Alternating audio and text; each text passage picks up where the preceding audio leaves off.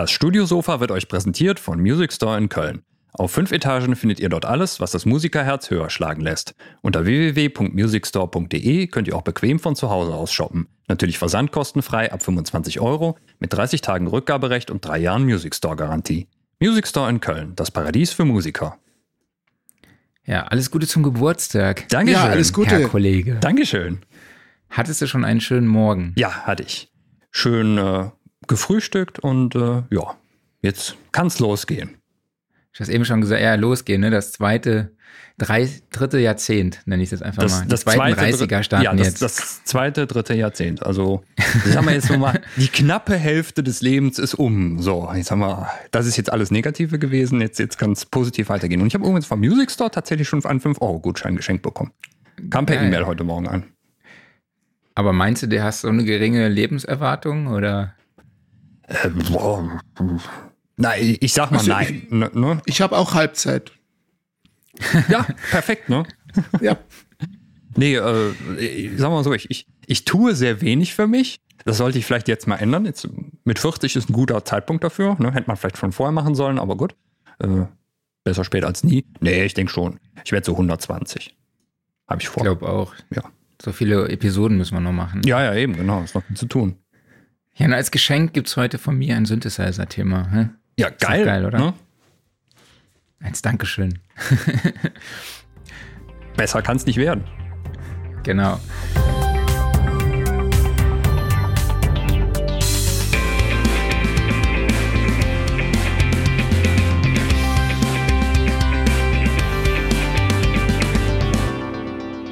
Studiosofa, der Sound and Recording Podcast, Ausgabe 118. Hallo an alle da draußen, schön, dass ihr in dieser Woche wieder dabei seid. Ich spreche wie immer mit meinem Wingman Klaus Beetz. Jo, und ich mit dem Gitarristen, der jetzt über ein Synthesizer-Thema spricht. Ja, ich bin mal gespannt, wie viel ich da reden kann. Also die Nacht war richtig gut. Die Nacht war richtig gut, deshalb bin ich froh, dass du heute da im Thema bist und vielleicht das, die eine oder andere Passage auch übernehmen kannst. Gerne. Ähm, genau, aber ihr habt im Hintergrund auch schon unseren Gast gehört. Es ist der Münchner, Münchner Synthesizer-Konnoisseur Axel Fischer, der unter anderem auch für Schmidt Synthesizer arbeitet. Und ich wollte es mir nicht nehmen lassen, hier äh, das Wort Konnoisseur mit reinzunehmen, weil ich äh, in einem Keyboards-Artikel gelesen hatte von unserem werten, geschrieben von unserem werten Kollegen äh, Matthias Fuchs. Genau, aber Axel, hallo erstmal und schön, Hallo, dass du dabei hallo. bist. Ja, freue mich. Hi. Wir sprechen heute mit dir über die Entwicklung des Synth-Boliden, nämlich dem Schmidt-Synthesizer, wie er umgangssprachlich genannt wird. Ich glaube, eigentlich heißt er Eight Voice, wenn mich nicht alles täuscht. Ich habe dich sogar extra noch gefragt, Eight wie Voice ist die... also viele schreiben mich an, sie hätten gerne einen Eight Voice oder was ist mit dem Eight Okay. Voice, aber wir nennen ihn einfach nur den Schmidt und Eight Voice ist eigentlich so eher die Zusatzbezeichnung. Ähm, Okay. Es gibt auch momentan kein anderes Schmidt-Produkt. Stefan bastelt gerade an was, Stefan Schmidt, aber äh, es gibt momentan nur den und wir, wir reden immer nur von dem Schmidt. Okay, cool. Ja, und wenn ihr da draußen Fragen an Axel habt, dann könnt ihr die natürlich wie immer in die Kommentare auf Facebook und YouTube schreiben und wir leiten sie an Axel weiter. Ähm, ja, aber zuerst muss ich nochmal auf die Studioszene 2022 hinweisen, die am 30. und 31. August im Rosengarten in Mannheim stattfindet. Und die Tickets gibt es bereits ab 39 Euro unter www.studioszene.de slash Tickets. Also das Tagesticket gibt es ab 39 Euro, das Zweitagesticket bekommt man schon ab 59 Euro. Und wenn ihr aber das gesamte Masterclass-Programm auch noch besuchen möchtet an beiden Tagen, dann bekommt ihr das für lediglich 149 Euro. Und für mich so ein Highlight ist, wenn man dann zu zweit kommt, zu dritt oder zu viert. Also wenn ihr eure Freunde mitbringt, dann kostet jeder weitere Freund nur 100 Euro. Also in der Gruppe könnt ihr da ordentlich sparen. Und Ja. Die Highlights, also für mich ist wirklich so ein richtig geiles Highlight jetzt Glenn Fricker ne, von Ja, Spectral ja. Sound Studio, ein YouTuber mit irgendwie 400 480.000 Abonnenten, Mhm. äh, ein absoluter Metalhead, mega freakiger, sympathischer Typ äh, und dessen 90-minütiger Workshop gibt es auch ähm, im ja, normalen Tagesticket, wo die Masterclasses nicht dabei sind, denn der wird von Luit gesponsert. Das ist quasi ein Produktbeitrag in Anführungszeichen von Luit. Es geht da um äh, das Drum Recording für den richtigen Metal Sound.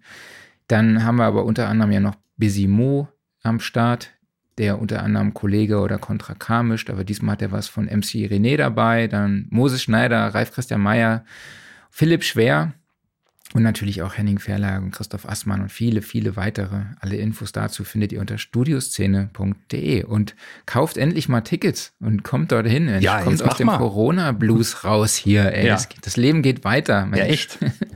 Kommt mal vors, vors Loch, wollte ich jetzt, also habe ich jetzt gesagt. Aber ja, so, so richtig schön umgangssprachlich, ne? Mal, weißt du eigentlich, ob Ähm, in dem äh, Workshop vom, vom Glenn Fricker, wird da, wird auch irgendwas von Line 6 sterben drin? Keine Ahnung. Ich hoffe, dass da niemand stirbt. Nein, wenn auch Gerätschaften. Vielleicht stirbt das Drumset. Ich weiß nicht. Das Keine könnte Ahnung. sein, ja.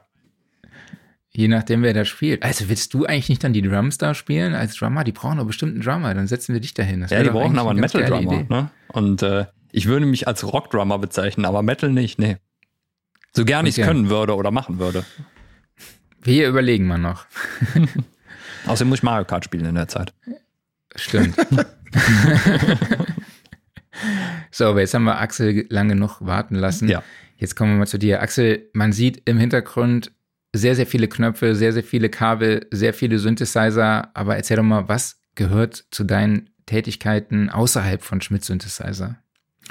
Ähm, ich bin ja eigentlich gelernter Bankkaufmann und habe 24 Jahre für eine große Bank gearbeitet in der Zentrale in der IT und ähm, habe aber schon während der Zeit eigentlich ähm, mich, wir haben damals im Keyboards Forum, lange ist's her, Ende der 90er, Ja. viel diskutiert. Da waren auch viele Leute, die mittlerweile Rang und Namen haben in der Szene. Und ähm, erst später bin ich dann wirklich professionell rein. Ich wollte eigentlich mal Tonmeister werden, ganz früher, ähm, bin aber dann irgendwie doch in der Bank gelandet. ähm, nebenher, also Schmidt füllt mich schon gut aus. Also das ist, es, wir sind ja nur ein vier, vier Mann Team und ähm, ich habe also täglich mit zu tun. Das ist sowohl das Marketing als auch eben Kommunikation mit Kunden, mit potenziellen Kunden und mit bestehenden Kunden, ähm, Beta-Testing ähm, und dann das, mein Job ist auch innerhalb des Teams ähm, der Psychologe. Ja, okay. vielleicht, vielleicht gehen wir da gleich nochmal Ja. äh, tiefer drauf ein. Ähm, aber du machst auch viel Musik, ne? Ich mache leider viel zu wenig Musik. Also mein Okay. letztes Projekt war für einen befreundeten Lasercutter-Hersteller. Da habe ich die Trailer gemacht. Aber ähm, ich komme leider selber kaum nur noch kaum zu Musik machen. Demnächst tut sich wieder was. Da ist eine ist eine sehr gute Sängerin. Das ist eine Tochter von Freunden von uns. Die ist begnadet und ähm, die kommt demnächst mal her mit ihrem Freund, der so ein bisschen produced. Und da werden wir einiges hier machen. Okay. Ja, was man im Hintergrund auch sieht, ist ein äh, Buch Vintage FX. Erzähl Ja. doch mal was über das Buch. Also diese Serie ist ja in Sound und Recording schon lang, ganz lange Zeit. Seit 2006 hat der Matthias Fuchs diese Serie gemacht mit tollen Fotos und Berichten über Hallgeräte, angefangen mit Hallplatten bis hin dann, bis über die analogen bis, an, bis hin dann zu den digitalen. Und wir haben das Buch, ähm, wir haben das jetzt alles auf Englisch übersetzen lassen und ähm, haben die schönsten 68 Artikel zusammengefasst und ähm, noch ergänzt mit Interviews, sind ein paar neue Interviews drin, uns jetzt rausgebracht in einer Tausender Auflage. Und ähm, Cool. man kann es auch kaufen, momentan beim Hieber Lindberg in München. Das ist, wir verhandeln noch mit anderen, gibt es demnächst auch über alle anderen Quellen, aber das ist momentan die erste Quelle. Sehr cool. Okay, cool. Ähm, ja, aber vielleicht steigen wir auch direkt mal in das Thema ein. Oh ja. Jetzt haben wir schon über den Schmidt Synthesizer gesprochen. Erzähl mal, was ist eigentlich der Schmidt Synthesizer? Der Schmidt Synthesizer ist ein Projekt, was überhaupt nicht am Reißbrett entstanden ist wie viele andere Synthesizer, sondern es ist ein organisch gewachsenes Projekt vom Stefan Schmidt. Stefan Schmidt war früher MAM, den MB33 werden vielleicht viele kennen. Ähm, ein relativ günstiger, aber wahnsinnig kling, gut klingender Synth auf Basis der TB303. Und Stefan sollte ähm, Anfang der 2000er einen Bass-Synthesizer à la Moog Taurus bauen. Und ähm, das Projekt lief gut, aber es gab dann doch keinen Absatz dafür. Und dann dachte ich, ich baue einfach mal weiter. Und wir sind dann irgendwann rief er uns an. Also ich wusste über Rudi Linhardt, das ist ja auch eines der Urgesteine der Szene hier in Bayern, mhm. der den LAM Memory Moog entwickelt hat oder auch überhaupt den, den Voyager damals mit Bob Moog zusammen entwickelt hat. Über Rudi Linhardt wusste ich, da, da baut jemand was im Nürnberger Kreis. Das muss ganz geil sein. Und irgendwann war mal die erste Stimme fertig und da sind uns all die Ohren rausgefallen, weil dieser analoge Synthesizer klang völlig anders wie alle anderen analogen Synthesizer, die wir bis jetzt gehört hatten. Und Stefan sagte dann, ja, er macht ihn jetzt mehrstimmig, achtstimmig. Mhm. Und das, also Stefan Hund, EMC, damals Vertrieb von Moog ähm, und auch von Mellotron und ein paar anderen Marken. Ähm, wir haben dann einfach gesagt, okay, vielleicht geben wir der Sache mal einen kleinen Anschub und haben dann finanziert, um das weiterzuentwickeln.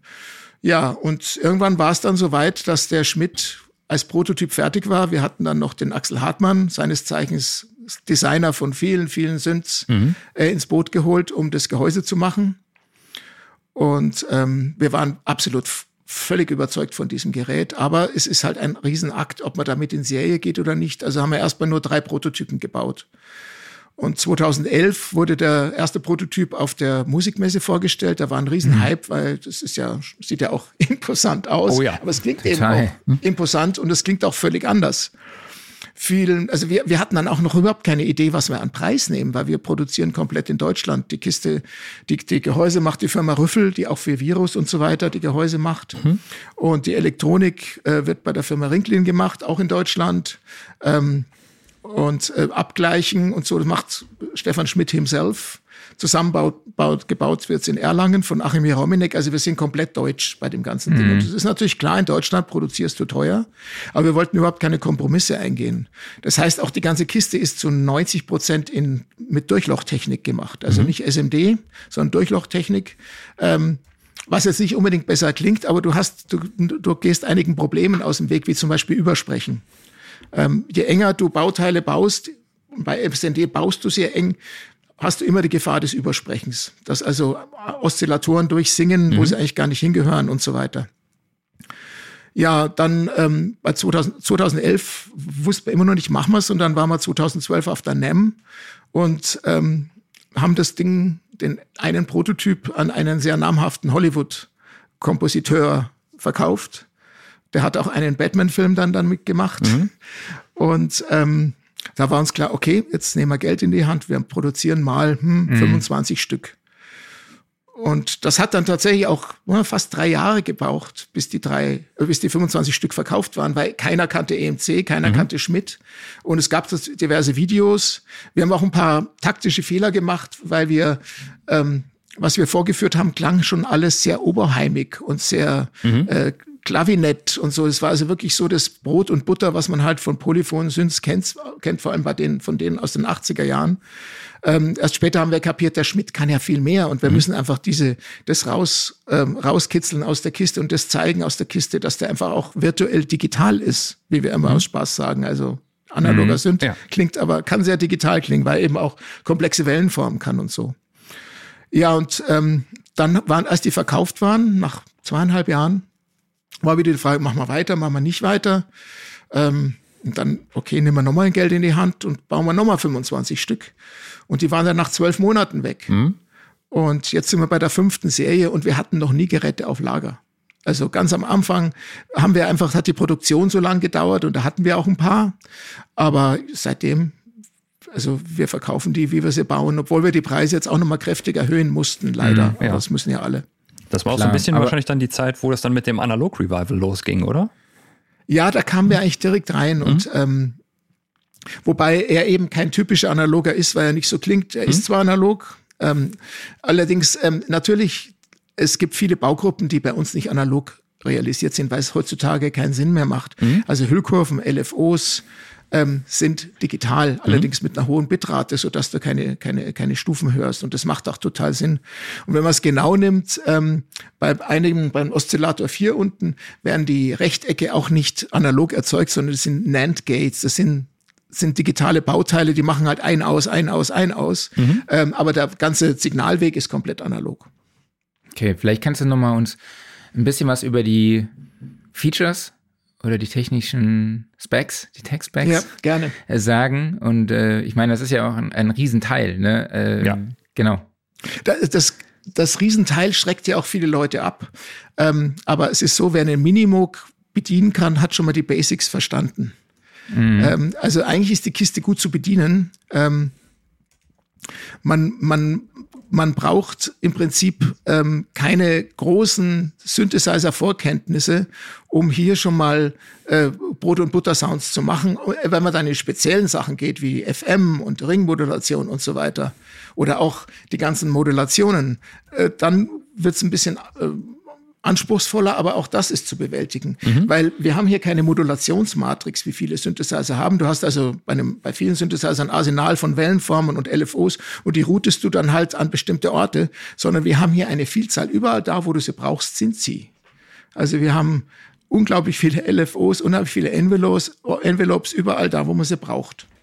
Und zum Beispiel ähm, man, man, viele, viele neuere analoge Synthesizer haben den sogenannten Slop-Mode. Das heißt, du kannst die Oszillatoren ein bisschen driften lassen, sodass alles ein bisschen voller klingt, so wie bei den alten analogen Synthesizern, wo einfach die Oszillatoren einfach aufgrund ihrer Bauweise gedriftet sind. Hier hat man so viele LFOs, das kann man alles selber machen. Man braucht keinen Slop-Mode, der, der randommäßig die Oszillatoren driften lässt. Er hat, er hat vier Oszillatoren pro Stimme und jeder Oszillator ist ein bisschen anders. Ähm, der eine kann FM, der andere kann Ringmodulation. Dann hat man sehr, sehr ausgefuchste Pulsweitenmodulationsmöglichkeiten, wo man bis zu vier Rechtecke dann miteinander tanzen lassen kann, was also schon mit einem Oszillator dann unheimlich voll klingen kann. Ähm, es gibt einen Oszillator 4, den hatte ich schon erwähnt. Das ist ein ganz besonderes Tierchen.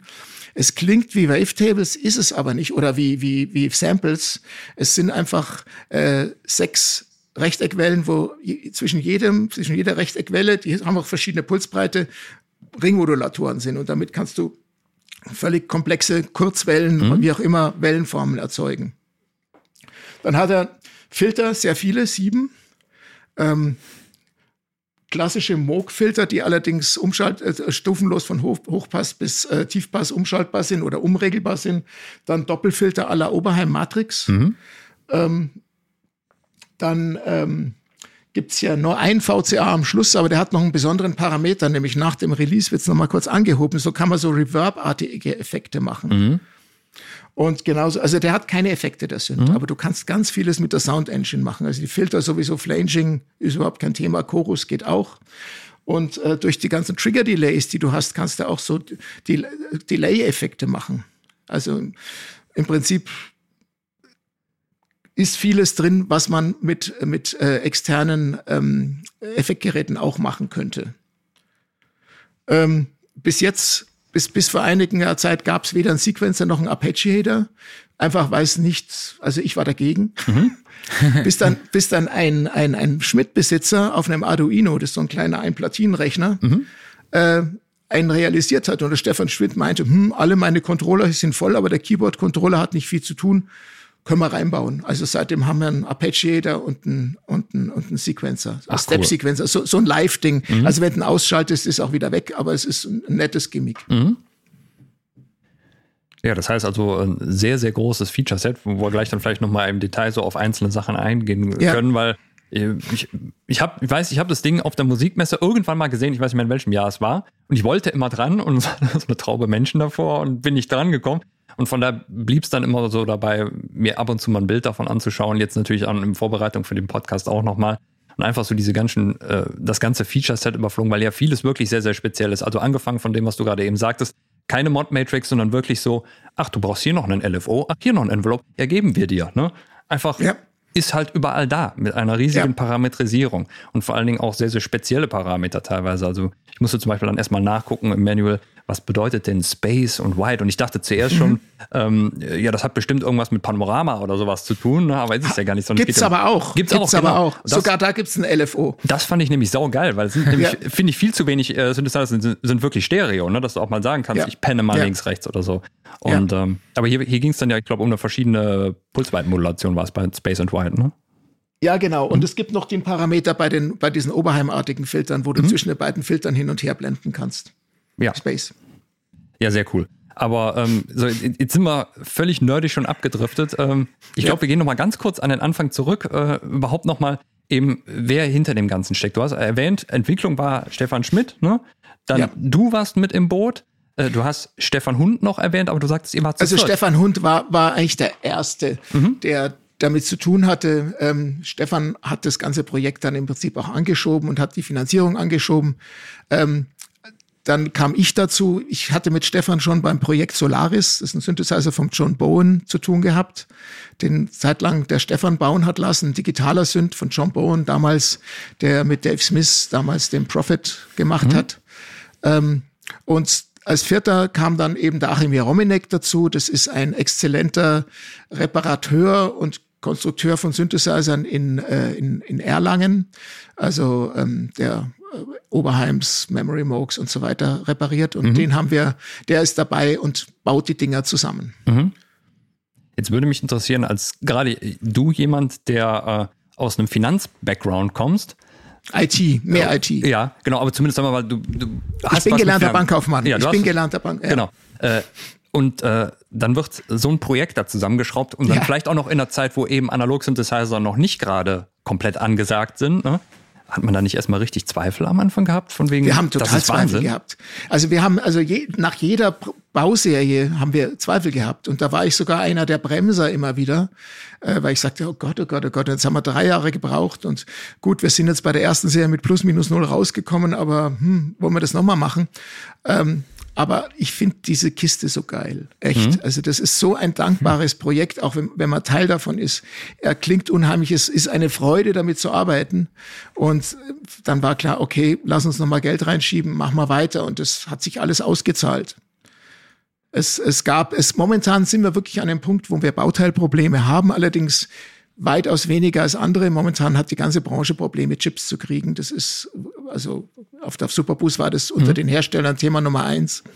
Äh, wir haben, wir haben fast alles. Also wir haben Gott sei Dank vor über einem Jahr saßen Stefan Schmidt und ich hier am Ammersee und äh, haben zusammen Teile bestellt und wir haben eigentlich fast alles, bis auf einen bestimmten Wandlerchip.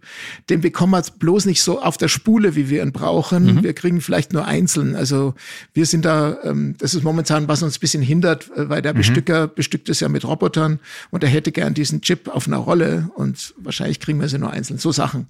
Also das hindert uns gerade ein bisschen. Ähm, dann schien uns das Holz auszugehen, äh, was aber dann doch nicht der Fall war. Ja, auch lauter so Sachen. Ähm, weil hier ist, ist es nicht sehr nachhaltig. Deswegen war ich eigentlich ganz froh, dass das Mahagoni hier irgendwann mal aus ist. Jetzt haben wir aber doch noch was gefunden bei mhm. unserem Anbieter.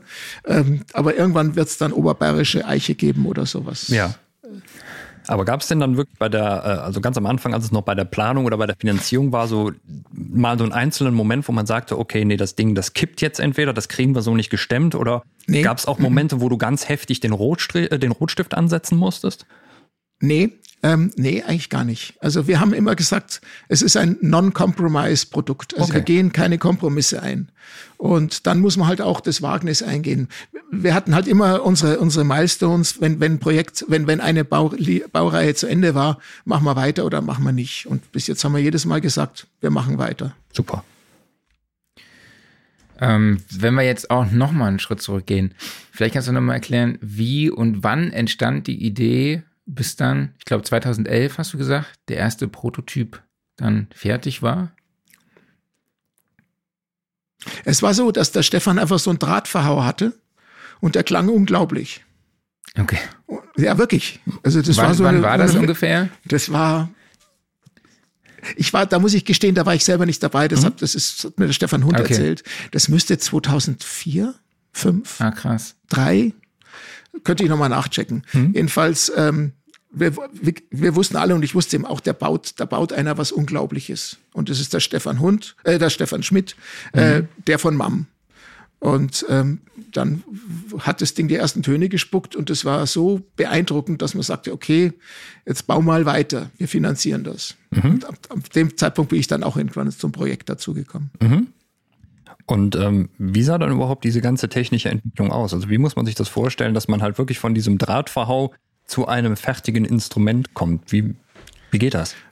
Also das ist wirklich, Stefan Schmidt ist wirklich ein, ein Genie, ganz ehrlich. Mhm. Auch das ganze Design hier, das hat zwar Axel Hartmann gemacht, aber die Knopfpositionen, die waren mhm. schon komplett fest. Das okay. war, also das war, mhm. da gab's, also, äh, Axel Hartmann hat das, hat das Case gemacht, wir hatten auch viele Entwürfe, ob mit Klapp, Klapppanel oder ohne mhm. Klapppanel und so weiter.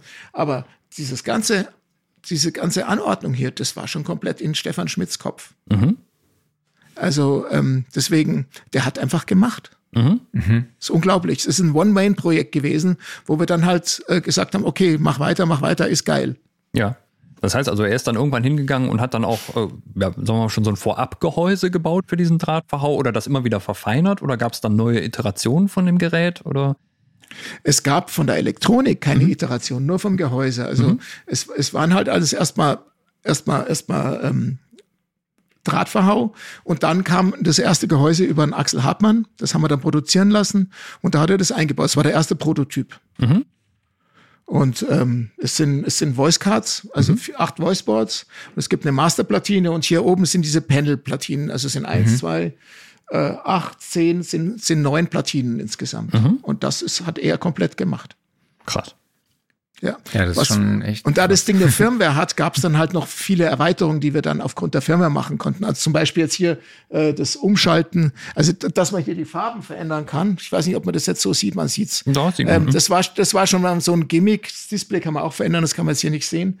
Dann habe ich irgendwann gesagt, später im Projekt, kannst du die Farben nicht speicherbar machen, sodass mhm. man einen Patch macht und dann eine kleine Farbe damit mitgemacht und das hat er dann eingebaut. Und jetzt kann ich hier die Patches umschalten und die Farben ändern sich. Das ist ja saugeil, weil das ist, äh, das hatte ich vorher nur hier hinten bei dem Hydra Synth gesehen, der kann das auch. Ja. Und ich fand ja. das eine super Idee, sowas, einfach weil es ja. direkt eine Stimmung transportiert. Ne? Ja, du kannst auch deine hm? Sounds, äh, hm? deine Sounds sortieren hm? nach Farben. Ja. Wenn du magst. Und siehst dann auf der dunklen Bühne das Richtige schon eingestellt. Sehr cool. Klaus, genau dein was Ding, ich, ne? merkt was ich noch wollte, ist, dass geht. was ich noch wollte, aber da hat mir Stefan erklärt, es geht nicht. Ich hätte gerne die Farben mit einem LFO oder mit einem Envelope gekoppelt. Oh. Mhm. Ja, aber das, das hat er mir technisch erklärt, da das äh, eigentlich Schaltprozesse sind bei den RGB-LEDs, ist es nicht so leicht zu realisieren. Mhm. Das hätte ich geil gefunden, wenn der einfach, wenn der LFO tickert und dann braucht der Drummer keinen Clicktrack mehr. Stimmt, ja. ähm, wenn wir nochmal auf die technische Entwicklung zurückkommen, ähm, wie sah das denn die, die Entscheidung zu gewissen Bauteilen dann auch aus? Also Stefan. wer er hat auch komplett die Schaltungen alles entwickelt, hat gesagt, welche Bauteile gebraucht ja, werden. Komplett. Komplett. Also wir, wir haben hier Controller drin, also Mikroprozessoren, das sind AT-Megas. Äh, mhm. Das ist alles gesockelt übrigens auch. Also die ganzen Prozessoren stecken in Sockels, was gewisse Wartungsvorteile hat. Auch müssen diese Prozessoren geflasht werden, bevor sie reinkommen. Und es sind immer noch welche aus dem Jahr 2005. Man kriegt sie aber zum Glück noch. Aber es ist leider nicht möglich, jetzt auf eine neuere Generation zu gehen, weil das wäre ein komplettes Umkonstruieren der Maschine. Äh, mhm. Aber Gott sei Dank hat er es auch so ausgewählt, dass das Bauteile sind, die man noch kriegt. Es gibt ein paar kleinere, wo es ein bisschen schwierig geworden sind. Ist aber zum Beispiel die 3080er ähm, Transistor Arrays, es gibt jetzt, die werden wieder hergestellt. Also mhm. ähm, da gibt es Kollegen in Lettland, die gehören aus dem Erika-Synth-Umfeld, mhm. gehören die dazu, die bauen die wieder. Und das ist großartig. Stefan hat auch gesagt, hätte es zu der Zeit Curtis-Chips gegeben oder SSM-Chips gegeben, er hätte die verwendet. Ich bin ganz froh, dass es nicht der Fall war, weil mhm. so klingt er wirklich einzigartig. Auch die Chips gibt es ja wieder. Ja. Ja, das stimmt. Was würdest du denn sagen, waren so die techn techn technischen Herausforderungen ja. bei der Entwicklung? Ich glaube, das ganze Ding war eine einzige Herausforderung. Ähm, weil eben das Ding so organisch gewachsen ist, wussten wir erstmal gar nicht, wo, wo geht die Reise hin und wo soll Stefan bitte mal aufhören zu entwickeln. Mhm. Weil es gab ja. dann noch Ideen mit Eimerketten-Delay und so weiter. Und mhm. irgendwann haben wir dann gesagt, nee, es, es ist okay jetzt. Und wir haben, wir haben jetzt ein Gehäuse, da passt es auch alles prima rein. Ähm, äh, so richtige Herausforderungen, da muss ich wirklich den Stefan fragen, weil der okay. hat sich einge eingegraben eine lange Zeit und hat einfach vor sich hin entwickelt. Und wir haben immer nur gesagt, geil, geil, geil, mach weiter. Mhm. Okay, krass. Es ist, ja. es ist auch, ich sage auch immer, es ist, es ist, manche sagen, ja, warum habt ihr das nicht so gemacht? Warum habt ihr das nicht so gemacht? Das ist einfach auch ein Stück Kunst. Mhm. Das, that's a piece, fucking piece of art, weil ja. das hat, ein Mensch hat das Ding entwickelt und, ähm, es ist einfach vieles einfach nicht zu hinterfragen. Es ist so, wie es ist. Mhm. Ja, ja. So wie du das jetzt gerade erzählst, das klingt aber auch, als ob es eigentlich gar nicht so viele Stolpersteine gegeben hätte, als ob es eigentlich gefluppt hätte, oder? Eigentlich hat's gefluppt, ja. Mhm. Es war bloß, die Finanzierung musste halt stehen, aber eigentlich ja. hat's gefluppt, ja. Mhm. Es gab auch jetzt auch im Nachhinein, also wir hatten äh, Nähkästchen, wir hatten bei der allerersten Serie eine schlechte Charge mit 150 Ohm Widerständen. Mhm. Haben aber erst später gemerkt, die sind alle hochohmig geworden. Mhm. Und ähm, das war bei den allerersten mussten wir Voiceboards reparieren. Also das war ein kleiner Stolperstein, aber wir haben Gott sei Dank schnell die Ursache gefunden, was da los ist. Ähm, dann äh, gab es jetzt bei der vorletzten Serie waren auf einmal Kondensatoren haben nicht mehr funktioniert. Wima, das sind klassische deutsche mhm. perfekte Kondensatoren. Ähm, wir konnten es uns nicht erklären. Wir haben Hersteller gesprochen, der konnte sich auch nicht erklären. Festgestellt, Hersteller hat zu heiß gelötet. Also mhm. so Sachen passieren immer wieder, wo du dann aber erstmal in die Fehlersuche gehen musst. Passierte aber alles erst, bevor so Geräte ausgeliefert waren, Gott sei ja. Dank. Mhm. Also richtige, wir hatten kleinere Ausfälle mal, also wenn mal ein Voiceboard nicht tickt, dann schicken wir neues. Und ich habe eine schönen, schöne Anleitung geschrieben, Voiceboard austauschen beim Schmidt für Dummies. Also das gibt im Prinzip, es ist, das ist einfach auch für einen normalen machbar. Stolperstein war, stimmt, bei den Prototypen waren die Gehäuse, die sahen zwar so aus, aber die waren anders. Also um an die Voiceboards ranzukommen, musstest du alles auseinanderbauen. Alles, mhm. alles, alles. Ähm, und das konnte einfach nicht gehen. Und wir haben dann nochmal mit Axel Hartmann gesprochen und wurde dann umkonstruiert. Man muss oben jetzt hinten, da hinten, mhm. nur eine Platte wegmachen, dann liegen die Boards vor einem. Ja. Okay. Also, ja, aber es war jetzt kein Stolperstein, das war einfach eine evolutionäre Entwicklung, wo mhm. wir dazu gelernt, Lessons learned. Ja. Ja. So, jetzt habt ihr fröhlich vor euch hingewickelt entwickelt und das hat auch alles gut funktioniert. Gewickelt. Gewickelt. Das mache ich gerade. Das machst du, genau. ähm, Jetzt muss es aber auch gebaut werden. Wie ist so ein Fertigungsprozess? Also es ist ja jetzt nicht die Firma Schmidt baut ihren Synthesizer ja. selber in-house, sondern das machen andere. Wie funktioniert ja, das? Ja, da also? kam, dann, kam dann die Firma Rüffel ins Spiel. Mhm. Die Firma Rüffel ähm, baut für Versi, für, die baut die in Udo zum Beispiel zusammen, bauen mhm. äh, den, die Viren, die mhm. Virusse zusammen. Und äh, eine total nette kleine, oder gar so klein sind sie gar nicht, eine nette Firma, die eben aus der Branche ist und die haben dann relativ schnell mit reingenommen. Und die haben uns dann, also die liefern uns jetzt die Gehäuse leer an, da ist schon die Fatar-Tastatur drin. Mhm. Ähm, und ähm, genau, dann die Controllerbox hier muss noch zusammengebaut werden. Und dann baut Achim einfach die Voiceboards rein. Voiceboards sind dann schon abgeglichen. Mhm.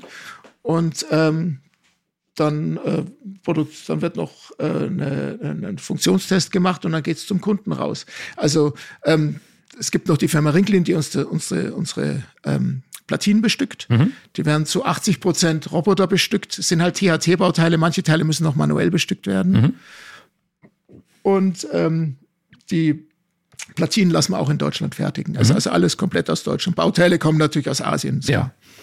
Aber das ja. heißt, also zusammengefasst, wenn ich es richtig verstanden habe, also ähm, quasi die Fatal-Tastaturen werden dann geliefert ähm, an die Firma. Die sind schon drin. Wir genau. kriegen sie mhm. schon komplett im Gehäuse. Mhm. Ja. Äh, werden geliefert, werden äh, ins Gehäuse zusammengebaut. Das kommt dann bei euch an. Dann werden separat nochmal die Platinen gefertigt. Die kommen bei euch an. Und ihr macht dann in-house quasi, äh, baut die Teile zusammen. Ähm, gleicht ab. Es muss auch so viel kali kalibrieren. Ja, kalibrieren mhm. ist ein ganz großer Akt. Also Stefan Schmidt sagt, er braucht pro Voiceboard zweieinhalb bis drei Stunden. Okay. Mhm.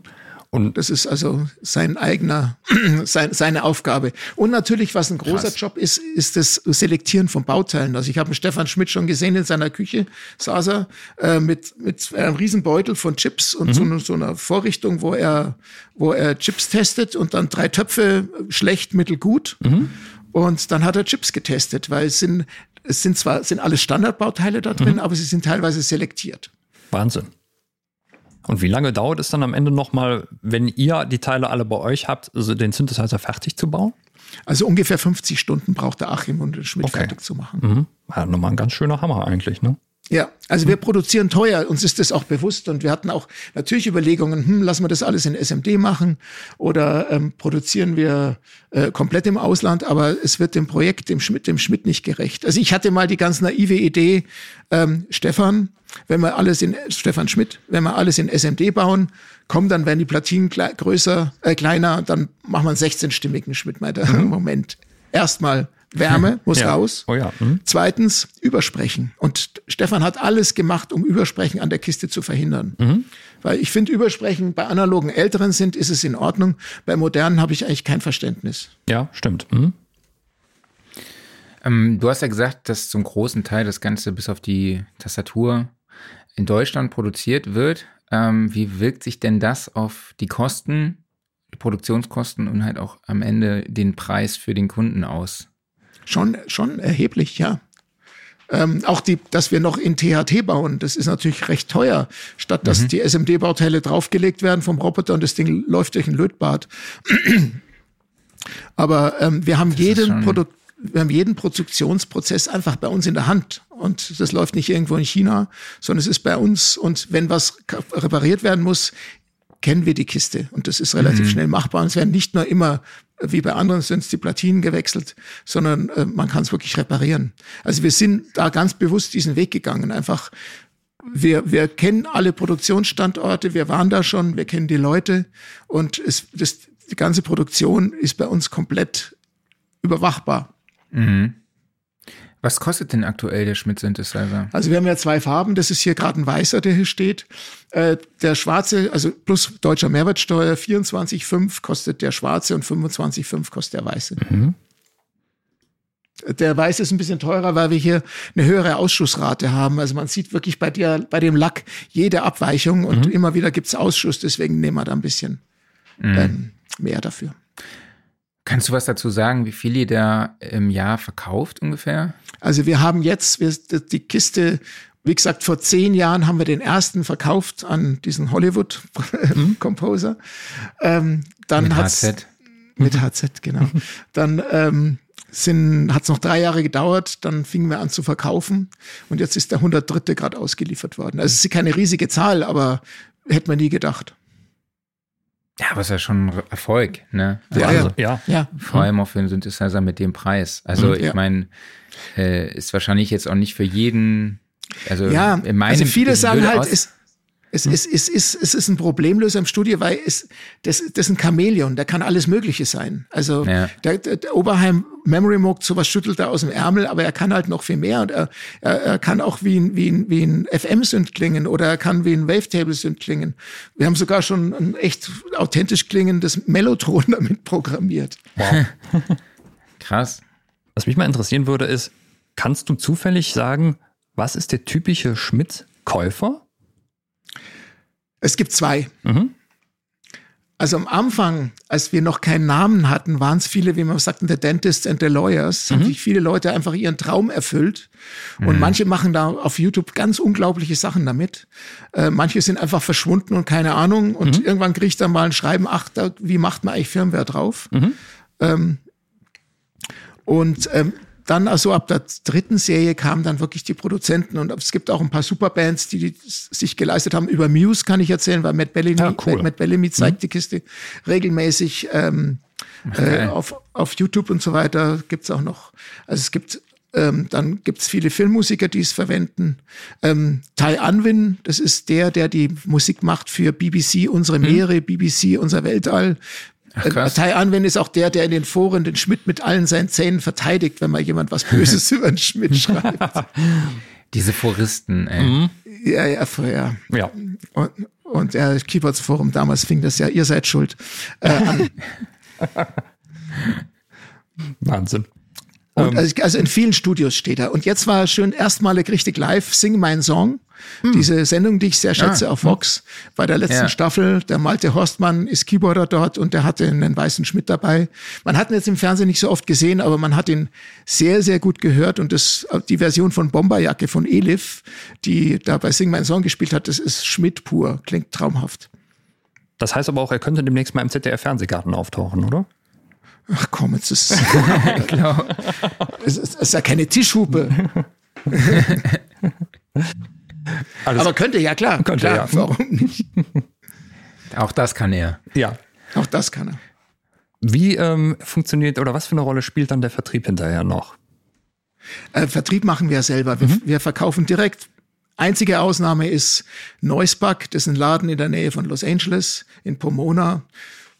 Hollywood-Umfeld und die verkaufen sehr viele. Also das ist der einzige Laden, der die Dinge auch immer mal wieder on Stock hat. Mhm. Das heißt also, wenn ich einen haben möchte, dann komme ich zu euch.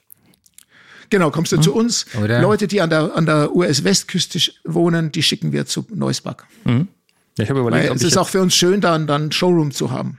ja, ich hatte kurz überlegt, ob ich meinen 5 Euro Music Store Gutschein vielleicht dafür verwenden kann. Aber ja. nee. Leider nicht. Äh, Vielleicht macht, macht Axel dir einen guten Preis heute zu deinem Geburtstag, Klaus. Überlegst du gerade heute ein Geburtstagsgeschenk? Ein Schmidt. So Mal ein eben so Schmidt, ja, warum nicht, ne? Muss ich noch viele Podcasts für machen. Nee. Kriegst du heute wieder einen. Genau. Ähm, Axel, was können wir denn in der Zukunft von Schmidt Synthesizer erwarten? Also ich, also Stefan bastelt an was und er macht da selber so ein bisschen Geheimnis drum. Ich weiß, dass es digital wird und dass es, also wir werden nie wieder so einen Riesenboliden bauen, aber äh, er baut was Kleineres und es ist, wird digital sein und könnte auch mit Additiv was zu Ui. tun haben. Aber ähm, ich kann keinen Zeitrahmen nennen. Also er ist da noch schwer äh, drin, aber es klingt interessant. Äh, schauen wir mal. Das wird dann der Müller, Was? oder? Oder der Sch Schmidtchen oder so. Oder, oder Der Fischer, witzig. Weil ich hatte schon vorgeschlagen, weil er früher mit Mom gearbeitet hat, auf mal machen Schmidts Mama oder Mama Schmidt oder irgend so. Ja. Stand der, äh, der Name eigentlich mal irgendwann zur, zur Debatte? Nee. Das Nee, also der- einfach, es ist sein weiß gar Baby, nicht- ne? Und äh, Ja, äh, der Name, ich weiß gar nicht, ich glaube, das war sogar der Axel Hartmann. Ich muss mal fragen. Irgendjemand, als wir, als es um die Benamsung ging, ich glaube, es war der Axel, aber ich bin mir nicht sicher, der dann auf die Idee kam, nennen wir doch einfach Schmidt. Was ja auch in Amerika einen ganz guten Klang hat, weil es gibt ja diesen About, About Schmidt-Film und so weiter. Und es klingt dann Genau. auch so richtig deutsch. Und äh, deswegen, äh, ja, war der Name ganz passend. ja, es hat, es hat sowas Technisches, ne? Und ich meine, es sieht ja auch aus wie die Steuerzentrale von einem Atomkraftwerk einfach, ne? Weil diesen ganz Äh. vielen Schaltern, Reglern, Lampen, ne? Ja, ja, ja. Raumschiff Orion, ja, Ja. genau. Was übrigens nur im positivsten Sinne gemeint war. Danke. Wie, gestern habe ich so einen Post gelesen, es ist jetzt 25 Jahre her, dass äh, Jodie äh, Foster äh, ja, äh, auf- mit einem Adat von Alesis versucht hat, Großartig. Kontakt zu Aliens aufzunehmen Ja. und einem Focusrite Interface, nee, Focusrite Kompressor und einen Eventide Harmonizer. Ja, fand ich ja aber da ganz gibt's ja. Fotos davon. Da hat man sie ja diese Gerätschaften angeordnet und sie, sie regelt da ganz wichtig, aber es ist einfach Studio-Equipment.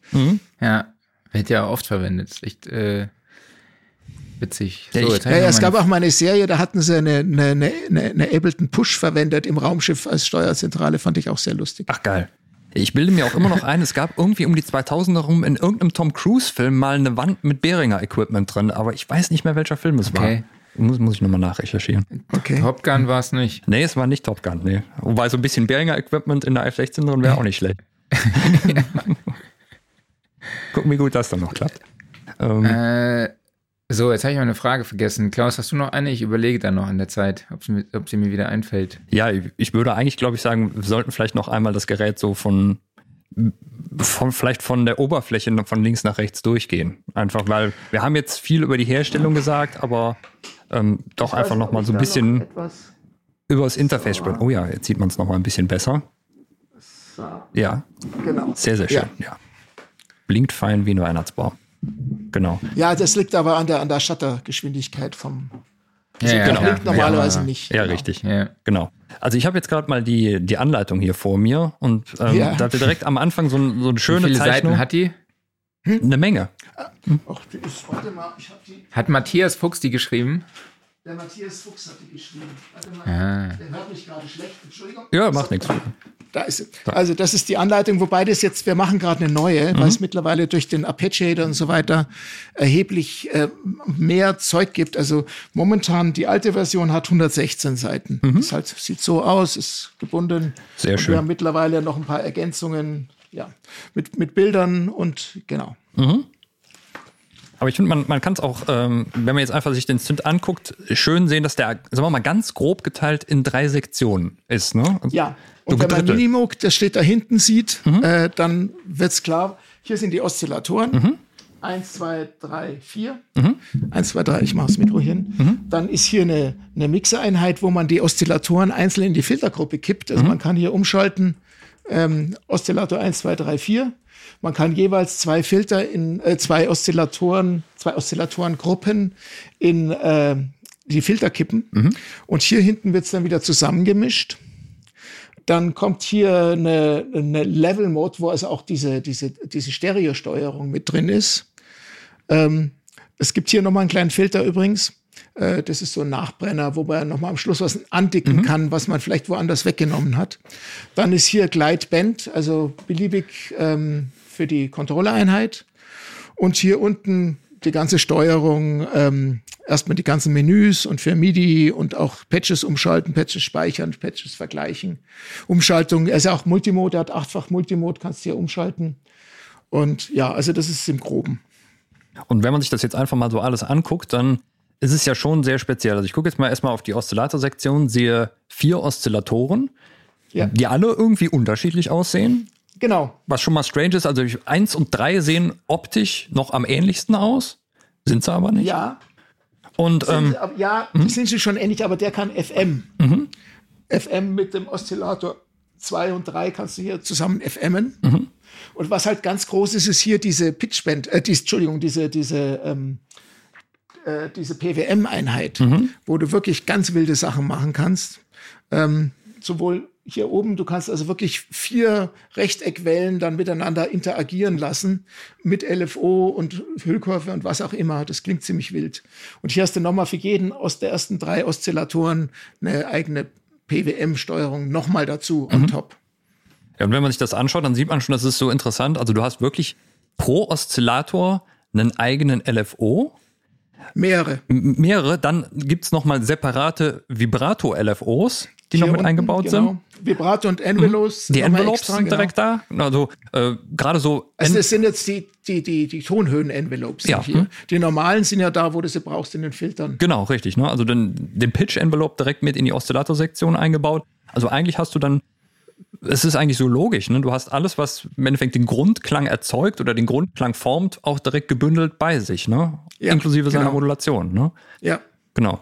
Und ähm, da wirst du ja allein wirklich schon von der Anzahl der Parameter komplett erschlagen. Also das ist äh, puh. Ja, gar, gar nicht mal, weil ähm, du, also wenn du einen Sound programmierst, hast mhm. du erstmal die rohen Oszillatoren und dann schaust du halt, was mache ich jetzt noch dazu? Mhm. Mache ich da, wähle ich Rechteckwellen oder auch Sägezahn, da geht's auch, mache ich PWM, ähm, gehe ich, ähm, koppel ich zwei Oszillatoren mit Sync oder mache ich FM mit dem anderen? Also es, ähm, es ist beim Programmieren gar nicht so gar nicht so schwierig. Was oft mir, bei mir ein Problem ist, ähm, wo ich sage, ich habe jetzt alle Modulatoren abgeschaltet, mhm. aber irgendwo ist noch eine Modulation. Wo ist die bitte? Ja. Und dann muss man ein bisschen suchen. Mhm. Das ist so. Habt ihr auch äh, digitale Wellenformen drin oder sind alles rein analoge Wellenformen?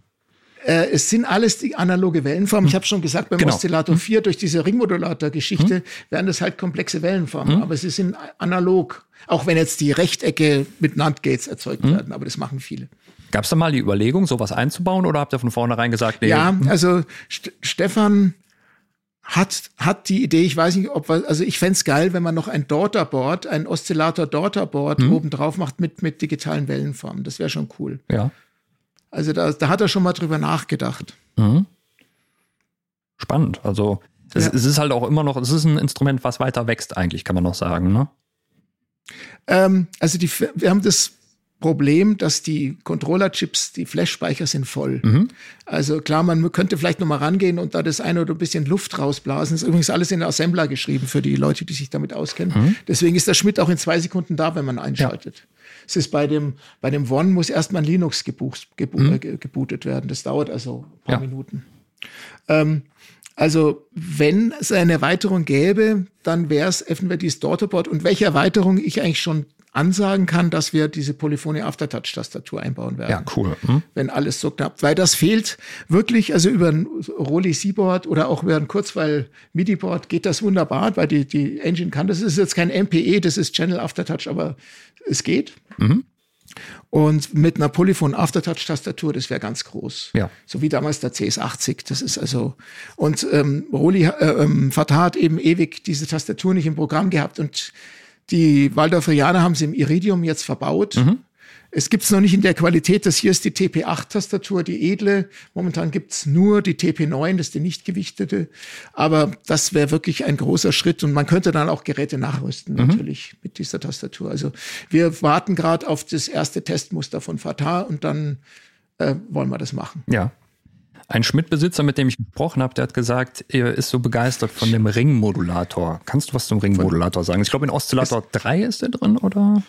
Ja, es gibt eine Menge. Also es gibt hier ein, ein, ähm, die Ringmodulation hier beim Oszillator 2 und dann ähm, also Ringmodulation Oszillator 2 und damit ringmodulierst du mit dem Oszillator 3. Da ja. ist eine extra Funktion hier. Mhm. Genau, das, äh, das läuft ja über Timer. Also es läuft ein bisschen anders, wie man das vielleicht bei einem analogen Synth machen würde, weil alle Oszillatoren sind Timer gesteuert. Mhm. Also es sind keine DCOs, das ist ein böses Wort in der Szene, weil die Leute eben von, mhm. von den Junos und so weiter und Poly 6 gewöhnt sind, dass es irgendwann so Verschränkungen gibt zwischen Oszillatoren, äh, weil die alle nur mit einem Quarz gesteuert wurden. Hier jeder Oszillator schwingt frei und deswegen nennen wir es TCVCO, Time Controlled Voltage Controlled Oscillator. Mhm.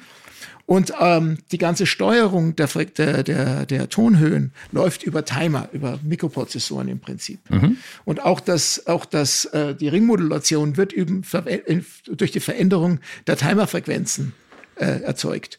Und das klingt absolut geil. Mhm. Also das ist äh, ähm, vor allem, weil es, weil es auch in Tune bleibt. Sehr cool. Also es, es läuft ja nicht irgendwo auseinander. Und natürlich, man, das Paradebeispiel hier Oszillator 4, wo also Ringmodulation pur ist, da sind fünf drin, mhm. die zwischen die einzelnen äh, Wellenformen, die auch noch verschiedene Pulsbreiten haben, geschaltet sind. Da kriegst du, ich, ich kann es jetzt hier nicht vorführen, aber ja. da kriegst du wirklich unglaublich komplexe Wellenformen, wo du ganz viel anfangen kannst, die ganz anders sind eben als die klassischen Sägezähne, Rechtecke und, und Sinusse. Mhm. So, und dann geht es von den Oszillatoren aus in eine Mixersektion und auch die ist ja speziell, weil es gibt Groups. Warum sind da Groups? Was haben die da zu du suchen? Hast, du hast zwei Gruppen. Mhm. Zwei Gruppen mit zwei Filtern jeweils, oder beziehungsweise sind ja drei Filter, weil der Oberheimfilter ist ein Doppelfilter. Und die werden dann drüben wieder zusammengemischt. Und du kannst eben dann auch die Gruppen im Stereofeld mhm. umeinander mhm. schwurbeln lassen. Ähm, kannst du also beliebig die Gruppen entweder in sich zusammenführen oder sie einzeln weiter bearbeiten. Mhm. Das ist das schon oder einfach nur mit einer Gruppe arbeiten. Ja, das heißt also, äh, Gruppe 1 bzw. 2 entspricht auch dann auch gleichzeitig äh, Filter 1, Filter 2, oder? Ähm, ja, also Filter 1, Filter, Dual Filter 1 gehört zur Gruppe mhm. 1 und Dual Filter 2 und VCF2 gehören zur Gruppe 2. Die sind identisch, mhm. mehr oder weniger identisch. Ja. Du hast halt zwei identische Gruppen, die du unterschiedlich behandeln kannst und sie dann wieder zusammenführen kannst. Mhm. Aber ich bin wahrscheinlich doch frei im, im Mischen, dass ich sagen kann, okay, Oszillator 1 soll äh, in beide äh, Wege genau. reingehen mit dem und dem Mischverhältnis. Den zweiten packe ich Gen nur in den einen rein und so weiter und so fort. Ne? Genau, du hast hm. ja hier diese, diese, diese mhm. Knöpfe. Und du kannst hier ein Oszillator 1, 2, 3, 4 einstellen mhm. und dann entsprechend das Level des einzelnen Oszillators. Du kannst also sagen, ich mache jetzt nur Oszillator 1 oder ich mache hier Oszillator 1, 2, 3, 4 und kipp die entsprechend in die Filter rein. Mhm. Das kann ich hier unten auch machen. Also die Oszillatoren kannst du auf jede Gruppe routen, wie du magst. Mhm. Ja, und dann bin ich jetzt in der Filtersektion drin und werde wieder von einer riesigen Anzahl an Potis erschlagen und habe auch wieder meine eigenen Modulationsmöglichkeiten, also meine eigenen und LFOs, meine LFOs, genau. meine Envelopes, alle da drin schon verbaut. Ne? Ja. Ähm, gib mir noch mal kurz einen Überblick, ähm, was sehe ich da alles vor mir? Also du hast hier bei dem klassischen Moog Multimode-Filter erstmal kannst du hier Low-Pass über Low-Pass, Bandpass, High-Pass einstellen. Mhm. Dann hast du hier ein Cut-Off, Resonanz, dann ähm, äh, das, das Key Follow, also mhm. ob es trackt entsprechend der Tastatur. Dann hast du Velocity für die Anschlagdynamik. Mhm. Äh, hier Envelope Death, äh, mhm. Death also, äh, also wie, wie, wie ich muss einen Schluck trinken. Ja, ja, klar. Modulationsintensität der Envelope quasi. Genau das. Und dann noch LFO-Intensität. Äh, mhm. Kannst du hier Velocity ein- und ausschalten dann kannst du sch schauen, welchen LFO will ich überhaupt. Will ich den eigenen oder will ich den vom, L vom VCF2? Du kannst ah, also auch die mhm. Oszillatoren, du kannst also mhm. immer sagen, von welchen der, äh, von welchen ähm, LFO will ich was haben. Mhm. Also die kann ich auch wild rumschalten, über die einzelnen äh, Filter hinweg. Dann gibt es hier diesen Dual-Filter, mhm. der hat hier einen Cut-Off, dann hat er Space, weil es sind ja zwei Filter. Mhm. Weil hier drüben in der Gruppe kannst du einstellen Hochpass, Hochpass, mhm. Bandpass, Bandpass, äh, Hochpass, äh, Tiefpass oder Tiefpass, Tiefpass. Alles also klar. Die, die beiden Filter. Mhm. Genau, und dann hast du hier in dem Fall, die Resonanz ist in Steps, mhm. also nicht äh, stufenlos, sondern in Steps. Ähm, du kannst auch sagen, wo gehen, wo gehen die Envelopes drauf? Gehen sie auf Cut-Off oder gehen sie auf Space? Mhm. Also sowohl Envelope, LFO als auch Velocities kannst du entsprechend dich entscheiden. Mhm. Und ähm, was übrigens auch geht, ist Filter FM. Du kannst also auch direkt mhm. ähm, die Oszillatoren in die Filter reinlaufen lassen und dann den Filter entsprechend triggern. Ja, wie schnell sind denn die LFOs? Gute Frage, weiß ich nicht. Also, schnell, wahrscheinlich. Ähm, ich hab, ich, es ist sehr schnell, aber sie gehen nicht in den Audiobereich. Okay. Das mhm. wollte der Stefan noch. Genauso wie auch die, ähm, die, die Oszillatoren, äh, die Filter alle keine Selbstresonanz haben. Mhm. Aussage Stefan Schmidt, wenn einer was piepen haben will, dann sind genügend Oszillatoren da. Interessant. ja. Also das heißt, so die, äh, die Kreische Filterfahrten sind gar nicht drin, oder? Nee. Interessant. Also ich, ich hätte jetzt gerade gedacht, weil ihr noch eine Distortion-Sektion später drin habt, dass. Äh, ja, da kannst du, das hast du, aber die Filter resonieren, resonieren nicht selber. selber. Spannend. Ja. ja, cool. Mal was anderes. Also das ist einfach, auch viele Leute fragen, warum? Mhm. Stefans Piece of Art. Ja, ne? Ich meine, wenn er das so designt, klar, wunderbar, ja. ne? Ja. Genau. Ähm, sind denn ansonsten die beiden Filtersektionen identisch? Ähm, mehr oder weniger. Also die beiden ähm, Oberheimfilter sind, sind gleich. Mhm. Ähm, wir haben hier noch die Möglichkeit, einen Trigger-Repeat zu machen bei dem hier unten. Mhm. Also bei dem äh, VCF2, das kann der VCF1 nicht, sodass du also dann auch so, so ähm, äh, dass du den Filter einfach, dass du den, die Hüllkurve einfach repeaten lässt mhm. und dann gibt es so da da da da da da ja. Effekte. Mhm. Das kannst du übrigens hier im letzten, ähm, bei dem Master VCA am Schluss auch machen. Und es ist besonders reizvoll, wenn du Akkorde legst, dann gibt es nämlich so sequenzerartige Effekte, weil mhm. immer wieder, wenn du eine Taste drückst, wird, wird, die, wird die Hüllkurve neu getriggert. Ja. Alles klar. So, und dann kommen wir aus dem Filter raus und jetzt haben wir wieder eine Group-Out-Mix-Sektion. Also wieder ein, Mischer inklusive der gerade ja. genannten Distortion-Einheit. Was passiert da jetzt ja. nochmal? Also du hast hier auch nochmal den ganzen Mixer für VCF1, DF1, also Doppelfilter, mhm. VCF3 kannst du hier zusammen mixen. Hier unten auch nochmal, wobei du auch dann die Velocity und die Distortion ein, äh, dazu mischen kannst. Mhm. Also die Velocity kannst du hier nochmal global ein, einstellen für alles. Und du hast hier noch die Möglichkeit, die Sache zu verzerren und auch ähm, mit der Velocity zu verzerren. Also wenn du, wenn du stärker schlägst, mhm. geht die Velocity an. Mhm. Ähm, genau, und dann hier in der Mitte hast du eben noch diesen Low-Pass-Filter, der, wo du eben die Frequenzen noch mal ein bisschen anheben oder absenken kannst in Teilbereichen. Mhm. Ja, also das ist noch mal so eine eigene Group-Section und die geht dann eben rüber hier in den Level-Mod ähm, wo du hauptsächlich diese ganzen Panorama-Effekte machen kannst. Das mhm. ist sehr cool ist. Also es fühlt sich teilweise an wie, wie, wie 3D-Stereo. Mhm. Hm. Und ähm, äh, kurze Distortion, ist die, äh, sagen wir mal, ist das so eine sanfte Anwärmung oder geht ja, da auch ist eine, sanft, mhm? okay. ist eine sanfte Anwärmung. Okay, ja. alles klar. Mhm. Und dann, äh, ja, dann kommt die, die Panoramasektion. Und ähm, genau. Ähm, wie ist das Ganze ausgangsmäßig dann bestückt? Da muss ich ja auch an, an eine entsprechende Anzahl auch an Stereo-Ausgängen haben, weil du hast erzählt, es gibt einen Multimode, ne, einen achtfachen. Wie viele Stereo-Ausgänge genau. habt ihr denn? Wir haben zwei Stereo-Ausgänge, aber jeder Oszillat, äh, jeder, jeder, äh, jedes Voiceboard hat nochmal einen eigenen Ausgang. Ach, okay, alles klar. Das heißt also äh, zwei Stereo-Ausgänge und nochmal acht Einzelausgänge. Genau, genau. Mhm. Auch dann parallel nutzbar wahrscheinlich, ne? Was hier oben übrigens auch noch, du kannst die Gruppen hier oben zusammenfügen und auch wieder mit dem LFO mhm. äh, kannst du die faden lassen, mhm. übergehen lassen. Da gibt es also x Methoden, ähm, dass du den Einser in den Zweier laufen lässt, den Zweier in den Einser oder dass die sich auch in der Mitte okay. mal auslöschen, so Sachen. Mhm. Nicht schlecht, nicht schlecht. So, Marc hat jetzt die ganze Zeit geschwiegen, voller Ehrfurcht und hat gedacht, sowas kriege ich aus meiner Gitarre nicht raus. Äh, nee, genau. Was ich mich nur gerade gefragt habe, sind vielleicht schon Plugin-Schmieden bzw. Software-Schmieden auf euch zugekommen und Stimmt. gesagt, ja, lass das Teil mal simulieren mhm. oder emulieren? Nee. Mhm. Ich habe mir auch gerade vorgestellt, selbst äh, Software-basiert wäre das Teil halt auch mega komplex einfach zu ja. bedienen, oder? Man du hast halt hier für jedes einen Knopf und das mit der Maus ist, sehe ich schon sehr schwierig. Mhm. also, und wir wurden mal ne? gefragt, ob man nicht einen Editor dafür machen. Ich ja. frage immer, warum? Weil mhm. es ist alles da. Ist er denn Ja, komplett MIDI krass. steuerbar? Absolut. Hm? Also du kannst einen Schmidt mit einem anderen komplett steuern. Und du kannst eben, also es gibt eine fette MIDI-Implementation, Hm? die hier über mehrere Seiten geht. Oh ja. und ähm, über die NRPN-Parameter ist also jedes, du kannst jeden Knopf hier am Schmidt Ja. MIDI übertragen. Das heißt, empfangen. also wer wollen würde, könnte einen Editor bauen oder eine schöne iPad-App oder sowas, womit man es steuern könnte, aber muss man ja nicht mehr unbedingt. Ne? Wobei man sich darüber bewusst sein Hm. muss, wenn man es zum Beispiel, wenn man jetzt hier Filterverläufe über den Computer laufen lässt, über MIDI. Mhm. Ja. MIDI ist oft nicht schnell genug, Ja. um die Auflösung herzukriegen. Mhm. Während hier haben wir, arbeiten wir teilweise mit 8, 9 oder 12 Bit Auflösung und so hörst du keine Stufen. Bei MIDI könnte das einem passieren, Mhm. Ja. Mhm. weil MIDI einfach zu langsam ist in dem Bereich. Ja. Ja, und praktischerweise, da das Ganze ja digital gesteuert ist, kann man, ähm, kann man auch alles speichern. Ne? So ist es. Ja.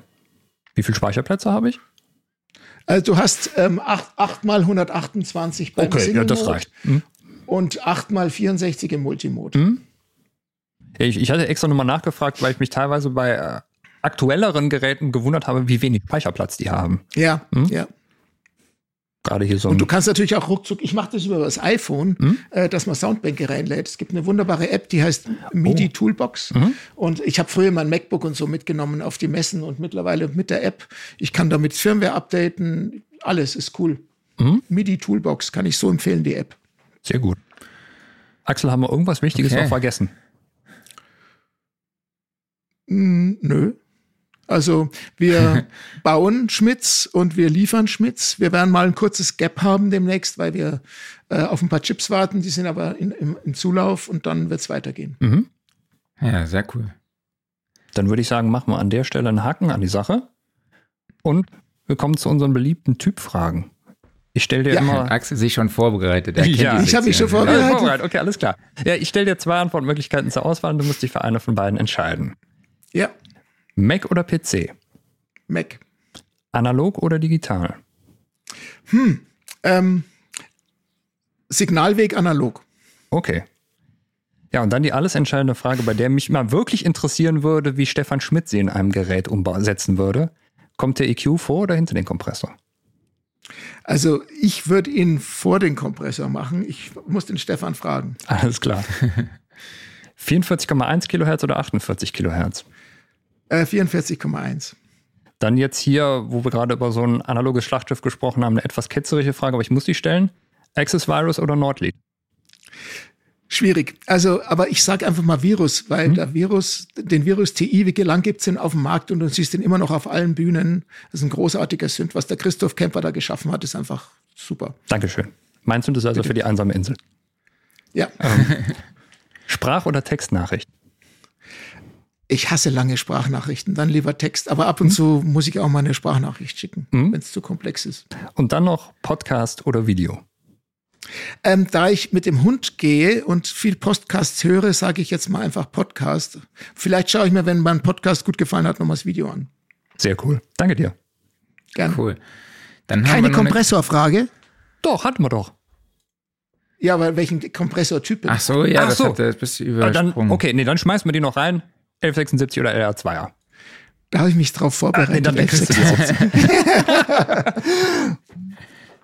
Okay. Ja. Was wär's denn bei dir? F76. 1176, okay, alles klar. Ja, Hm? ja.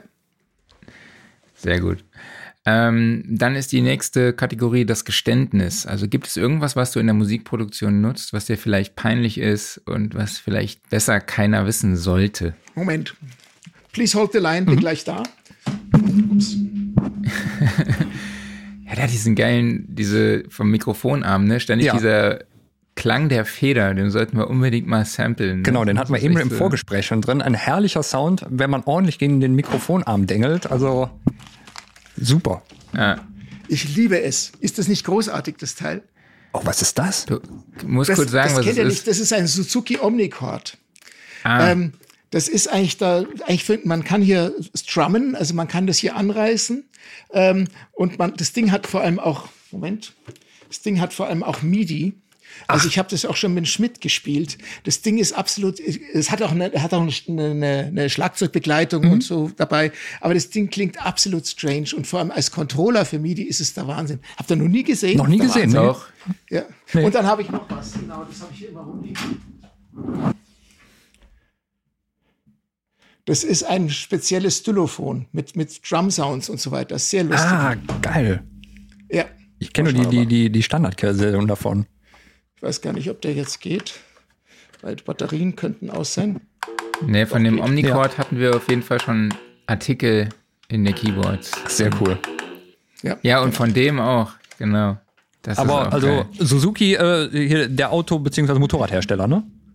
Genau, wir haben sogar ein Suzuki Auto und Allrad, ja. aber das ist was anderes, ja, genau. Ja. Wollten die auch mal wie Yamaha, wollten die dann auch mal. Ja. Wusste ich gar nicht. Ja, aber das Ding ist Kult. Das Ding hm. ist echt Kult. Also, ja. es, weil es einfach als, als MIDI-Controller, also es ist fast so ein bisschen wie, wie, wie, ähm, wie das Linstrument, so ein bisschen. Also im ganz Kleinen, weil du mhm. eben so Sachen anreißen kannst. Das ist geil. Irre. Heiß. Mhm. So, dann haben wir noch den Referenztrack. Ähm, wir packen jede Woche neue Songs auf unsere Spotify-Playlist. Und äh, Axel, hast du irgendeinen Song, wo du sagst, der ist besonders toll gemischt, gemastert, das Sounddesign ist besonders speziell, das Songwriting ist irre, egal welches Genre, egal welches Jahrzehnt? da gibt es wirklich eins, was, wo ich immer noch, wenn ich ihn höre, obwohl er aus den 70er Jahren ist, auf die Knie falle und mein Antlitz verhülle, I'm Not in Love von 10cc, ist immer noch unfassbar. Mhm, sehr cool. Packen wir drauf. Marc, was hast du mitgebracht? Ähm, ich habe diese Woche I Don't Wanna Live Forever von Sein, spricht man ihn, glaube ich, aus, den britischen Sänger und der Taylor Swift. Der Song ist schon von 2016, ist, äh, ja, gehört zum Film Fifty Shades of Grey. Und was ich halt an dem Song irgendwie so krass finde, ist, dass die Snare und die Hi-Hat halt beides links ist, die Kick ist in der Mitte.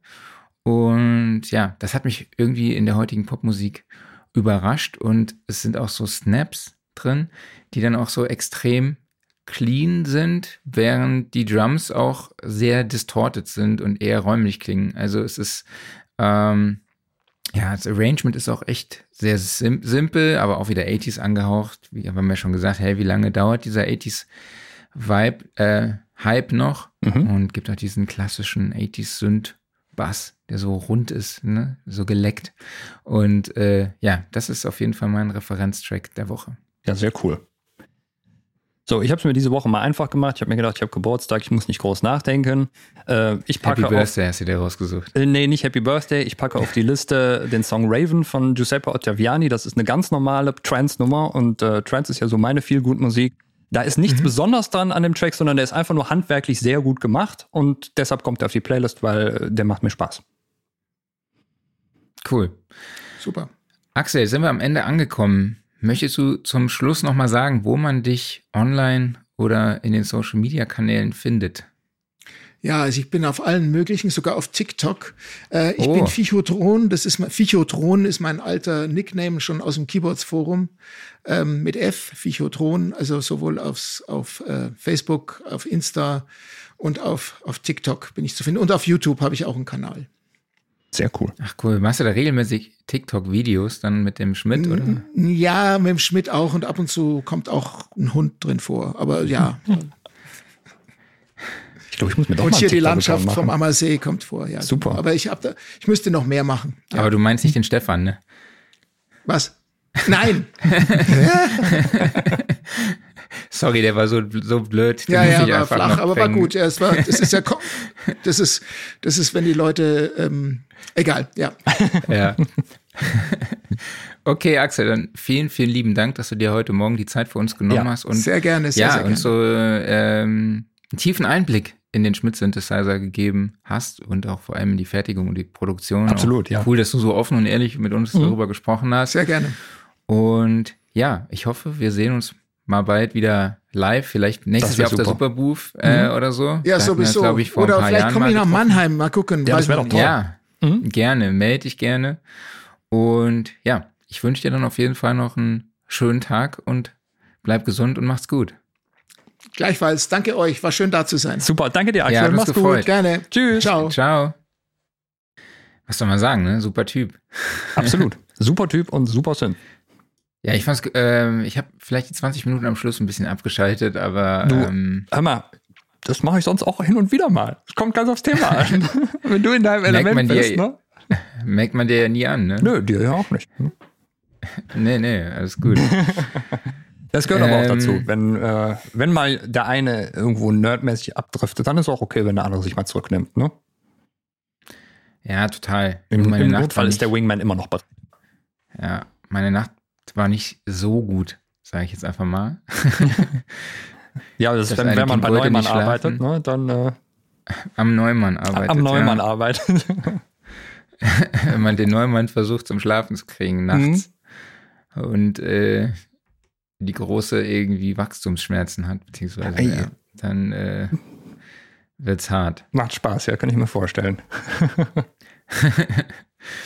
Ähm, Spaß macht auch bestimmt unser exklusiver Recording-Workshop mit Moses Schneider Geile in Überleitung. Südfrankreich. Mega, oder? Also das war jetzt, schon- das war fünf Sterne wert, Ja. glaube ich.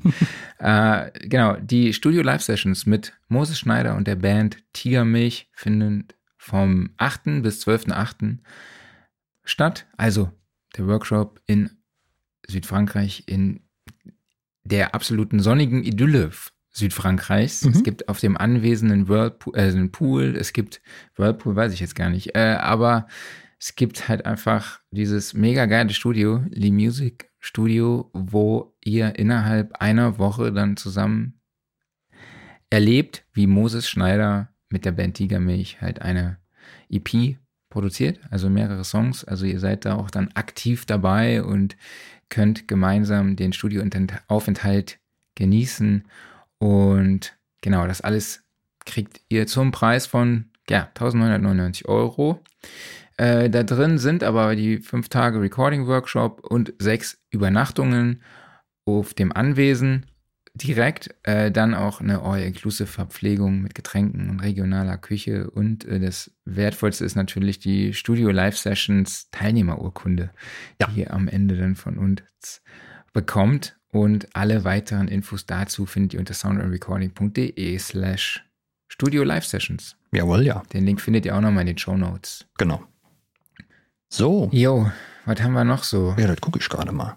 Äh, der Zettel sagt Aufreger der Woche.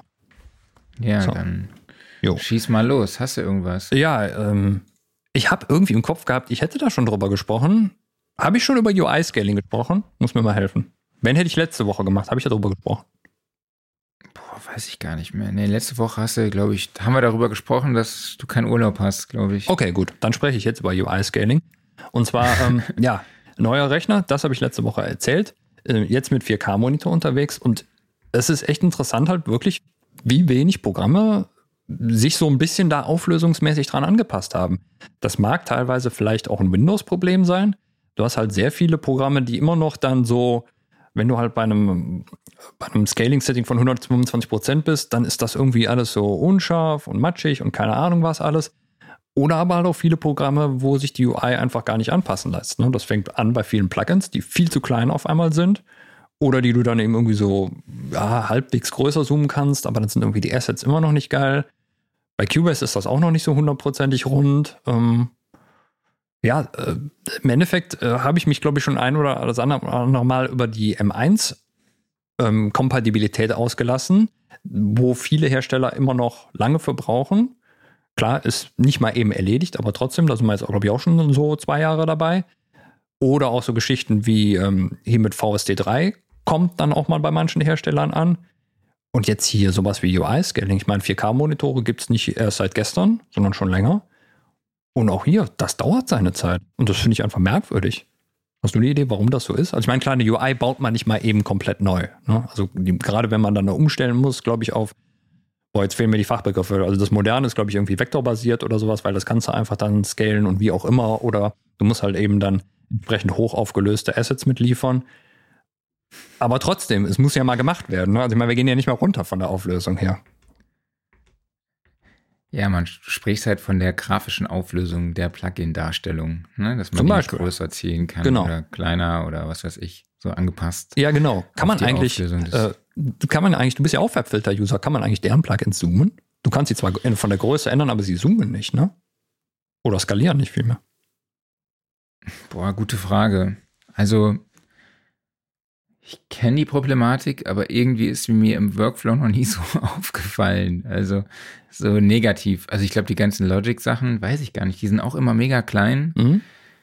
Aber weiß ich jetzt, ich glaube, die neuen Sachen kannst du, aber die älteren, ich weiß nicht, so Pitch Correction oder so, wird bei mir immer mega klein angezeigt. Mhm. Weiß ich jetzt gar nicht, ob man die skalieren kann. Muss ich nochmal drauf achten. Ja, der Aber Knüller es ist halt vor allen Dingen ein Thema. Ja, also Kontakt ist vor allen Dingen gerade halt da so der absolute Knüller. Ähm, die Farbfilter-Sachen, die gehen teilweise tatsächlich noch. Die, ähm, da passt das noch so gerade, aber ja, weiß nicht, was da noch so kommt. Und ansonsten, top muss ich sagen, sind zum Beispiel die ganzen Arturia-Sachen, weil da kannst du ja richtig hochzoomen und das sieht alles fein aus. Aber die haben auch, wenn man sich mal so die Installation anguckt, die haben richtig viele Assets dabei. Was meinst du mit Assets? Ja, also die ganzen Grafikfiles, also bei, bei denen bestehen ja die Oberflächen, so. weil wegen den ganzen, ich nenne es jetzt mal fotorealistische Darstellung, also weil es ja quasi aussieht wie die echten Geräte, ist es dann halt alles noch ähm, mit entsprechenden äh, Grafikfiles oder sowas, die dann in verschiedenen Auflösungen angeliefert werden und da ist richtig viel Zeug bei. Vielleicht ist der Grund, warum die bei mir oft nicht funktionieren, aber egal. Who knows? Ja, mein Aufreger der Woche ist, dass ich des Öfteren Logic Sessions nicht mehr öffnen kann. Dann kommt dann immer Warum? irgendwie eine Fehlermeldung, Battery verursacht irgendwelche Fehler oder Arturia verursacht irgendwelche Fehler.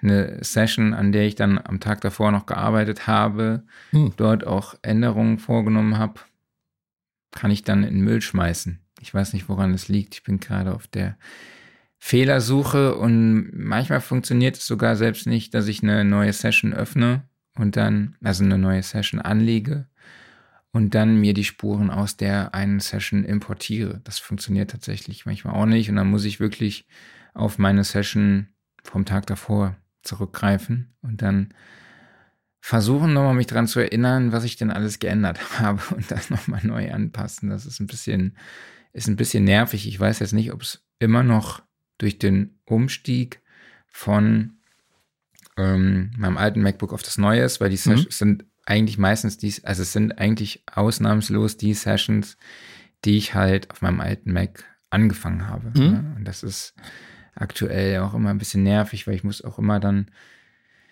nochmal Battery sagen, wo er die Dateien findet. Ne? Mhm. Und so muss das alles nochmal neu, die Verweise neu verknüpfen, die Dateien neu verknüpfen. Das ist echt ein bisschen, ein bisschen nervig gerade. Mhm. Ich wollte gerade fragen, ist das irgendein Problem, was jetzt neuerdings aufgetreten ist? Weil bisher hast du dich noch nicht darüber beschwert, ne? Ja, ich glaube, das kommt daher, weil ich jetzt so langsam versuche, die ganzen alten Projekte nochmal zu finalisieren, Ah, okay. Mhm. die halt auf meiner Platte da rumliegen. Mhm. Und äh, ja, weil ich jetzt im Moment, ich habe mir jetzt gesagt, ich produziere jetzt ganz viel Kram für diese Stock-Sachen, Mhm. so, ne? weil ich habe so viel Kram auf meiner Platte, so viele Tracks, da genau, werde ich jetzt meine Sachen mal bei Premium Beat oder so hochladen. Ähm, genau, und deshalb bin ich da viele Sachen am Finalisieren und dann ist im Zuge dessen ist es mir halt aufgefallen, Mhm. dass dann viele alte Sessions nicht mehr reibungslos zu öffnen sind. Ja, das nervt mich gerade ein bisschen. Ja, das kann ich mir vorstellen. Also, das ist ja auch immer mal, ich glaube, es ist mal wieder ein leidiges Thema bei Cubase gewesen, auch immer so alte Sessions öffnen. Ich glaube, mittlerweile ist alles relativ cool. Aber ich glaube, da geht es dann auch darum, so Sachen, die halt wirklich ein Jahrzehnt alt sind oder sowas, die nochmal zu öffnen. Ja, nee, ich rede jetzt von Sessions, Mhm. in der ich einen Tag vorher noch gearbeitet habe. Ja, und das aus welchem Grund auch immer Nicht geil.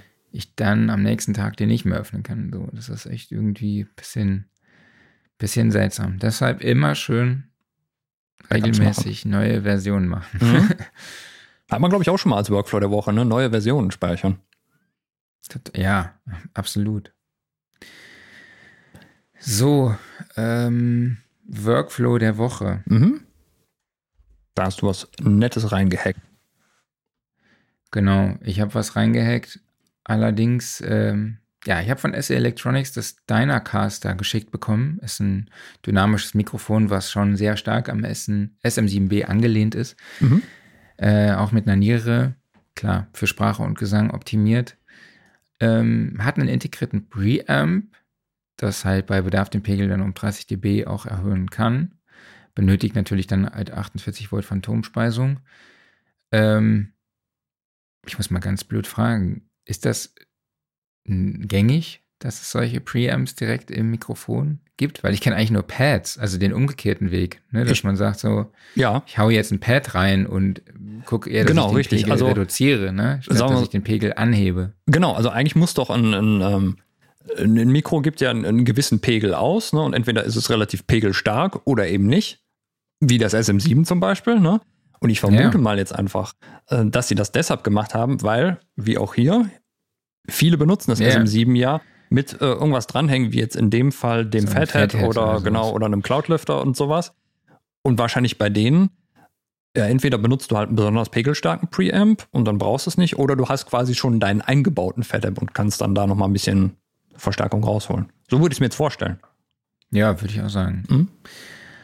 Ähm, dann gibt es einen Filter zum Absenken und Anheben der Bassfrequenzen und auch äh, einen Filter zum Anheben der Höhen in zwei Schritten. Ja, es ist auch so ein Windschutz dabei, den man so drauf steckt. Äh, ja, ich habe es getestet. Klingt echt gut. Also rund, warm, alles cool. Ähm, nur ich wollte es heute Morgen eigentlich für den Podcast hier installieren. Mhm. Und dann passte es nicht auf meinen Mikrofonarm. Ich habe hier so einen ausziehbaren äh, Schwenkarm. Ich weiß nicht, wie heißt das Ding? Rode. PSA 1, äh, ich glaube, du hast die Pro-Version, ne? PSA1 Plus, irgendwas, Mhm, oder- keine Ahnung. Mhm. Also eigentlich den hier, ne? Den in, in schön. Den in schick, genau, mit Mhm. so einem Neoprenüberzug. Genau. Mhm. Und ähm, ja, da passte das Mikrofon einfach nicht drauf, weil das Gewinde zum Aufschrauben auf das Stativ sehr nah an dem an der XLR-Buchse ist. Mhm. Und zwar so nah, dass das hier nicht an äh, meinen Feststellschrauben vorbeigeht Krass. praktisch. Und oder sogar nicht nur an den Feststellschrauben, sondern halt auch wirklich am Gelenk Mhm. vorbei geht. Also das fand ich dann halt schon echt ein bisschen unpraktisch an dieser Stelle. Ja, das Lustige ist ja, 269 Euro. das Lustige ist ja eigentlich hier, der, der Rode PSA 1 ist ja eigentlich der Mikrofonarm, so im, äh, im Home-Gebrauch, ne? Und genau darauf zielt ja eigentlich das Mikro auch ab. Ich meine, es kommen momentan so die SM7-inspirierten Mikros, poppen überall auf, weil das SM7 in sämtlichen Streams oder so auftaucht. Und dann müsste doch eigentlich auch genau mit diesem Mikroarm das Ganze mal getestet worden sein. Ja, ich glaube, auch das ist ja ähnlich wie beim SM7. Hm? Dort ist es ja genauso Ja. umgesetzt, aber ich glaube, da ist der Abstand einfach zwischen der Buchse und dem Gewinde nochmal ein bisschen größer, ne? Ja, also hier So, würde ich sagen, sind halt noch so einfach zwei, zwei, drei Millimeter Luft sind da noch. Ja.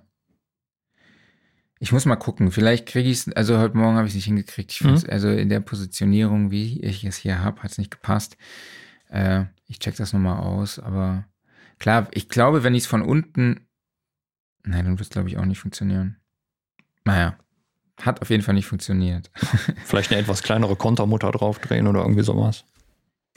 Ja, es war, es, das Problem war eher das Gelenk, Okay. Hm? nicht die Feststellschrauben. Ich habe Hm. mich da eben vertan. Okay. Genau. Vertan. Vertan? Ähm, Offline-Modus. Hast Mhm. du was dabei? Ja. Ähm, zum einen äh, das, die letzten Folgen Stranger Things geguckt. Hast du hast du es mittlerweile gesehen? Nee. Dann sage ich aber noch nichts dazu. So. Äh, es sei denn, du hast jetzt mittlerweile so über. Äh, Das Nee. Internet ist ja äh, überspült worden mit Reaktionen darauf. Ähm, Ich habe gar nichts gelesen. Gut, dann sage ich nichts dazu. Alles klar. Ähm, letzten beiden Folgen sind allerdings relativ lang. Also es sind nicht irgendwie so die Standard, ja, 50 Minuten Folgen, sondern anderthalb Stunden und zwei Stunden. Also es geht ein bisschen länger. Ähm, ansonsten fand ich interessant. Ich hatte einfach so spaßeshalber zwischendurch mir mal ein paar Live-Videos von Bands angeguckt. Ich meine, es ist jetzt endlich wieder Festivalsaison und mal geguckt, was so abgeht. Und hatte dann gesehen, dass Achte, der Sender, sehr viel vom Hellfest hochgeladen hat. Und ähm, da spielt also sehr viel auf, was so im, im Metal-Bereich Rang und Namen hat.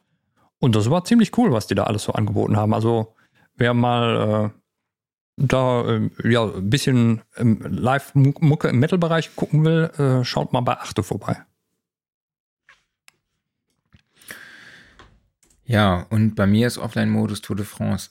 Ich bin ja da sind wir immer noch in Frankreich.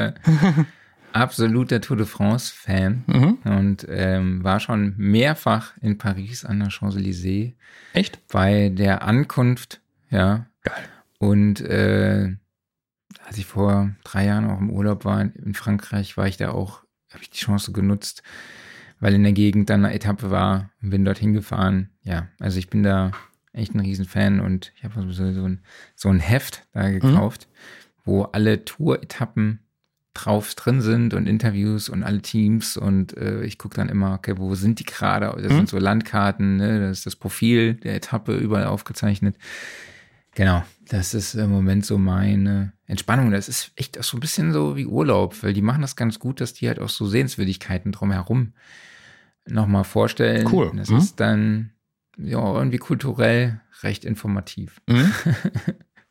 Wer ist überhaupt gerade da so äh, führend in Sachen Radsport? Kriegst gar nicht mit. Ja, äh, Tadej Pogacar. Nie gehört leider. Ist da, ja, so der Fahrer im Moment. Okay. Hm. Sag ich mal. der hat jetzt zweimal hintereinander die Tour gewonnen. Der wird auch Ach, dieses okay. Jahr wieder gewinnen. Ja, gut, dann auf jeden Fall. Bin ich ziemlich sicher. Yo, Gear Corner. Hast du irgendwas dabei? Hast du irgendwas gefunden, was Interessantes oder? Nee, ich fand die letzte Woche war relativ mau und ähm, jetzt hast du hier so zwei, sag mal, eher obskurere Sachen reingepackt, wobei das eine eigentlich sehr stark an Sonobus anliegt. Genau, ist ein Tool, also ein Plugin, was Sheaf Remoter, würde ich es jetzt einfach mal aussprechen. Stimmt, Sheaf oder äh, Shave äh, oder keine Ahnung. S-H-E-A-F mhm. Remoter. Mhm. Also es bedeutet, es streamt quasi Audiosignale aus der DAW direkt auf das Smartphone. Mhm. Also ist quasi auch, gibt es dann halt auch als App, kostet 20 Euro.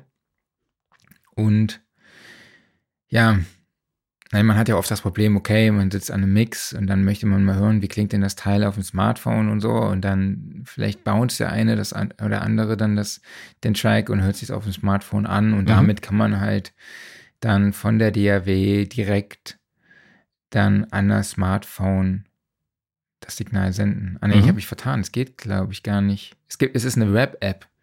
Es gibt da irgendwie so einen QR-Code, was von mhm. der DAW erzeugt wird, man, den man dann einscannt und dann gelangt man wohl über Safari, also über den Webbrowser dann halt eben zu dem Stream. Und dann hast du aber eben, als ich dir das gezeigt habe, hast du gesagt, ja, aber das kann ich auch mit Sonobus. Mhm. Ja, und da hast du recht.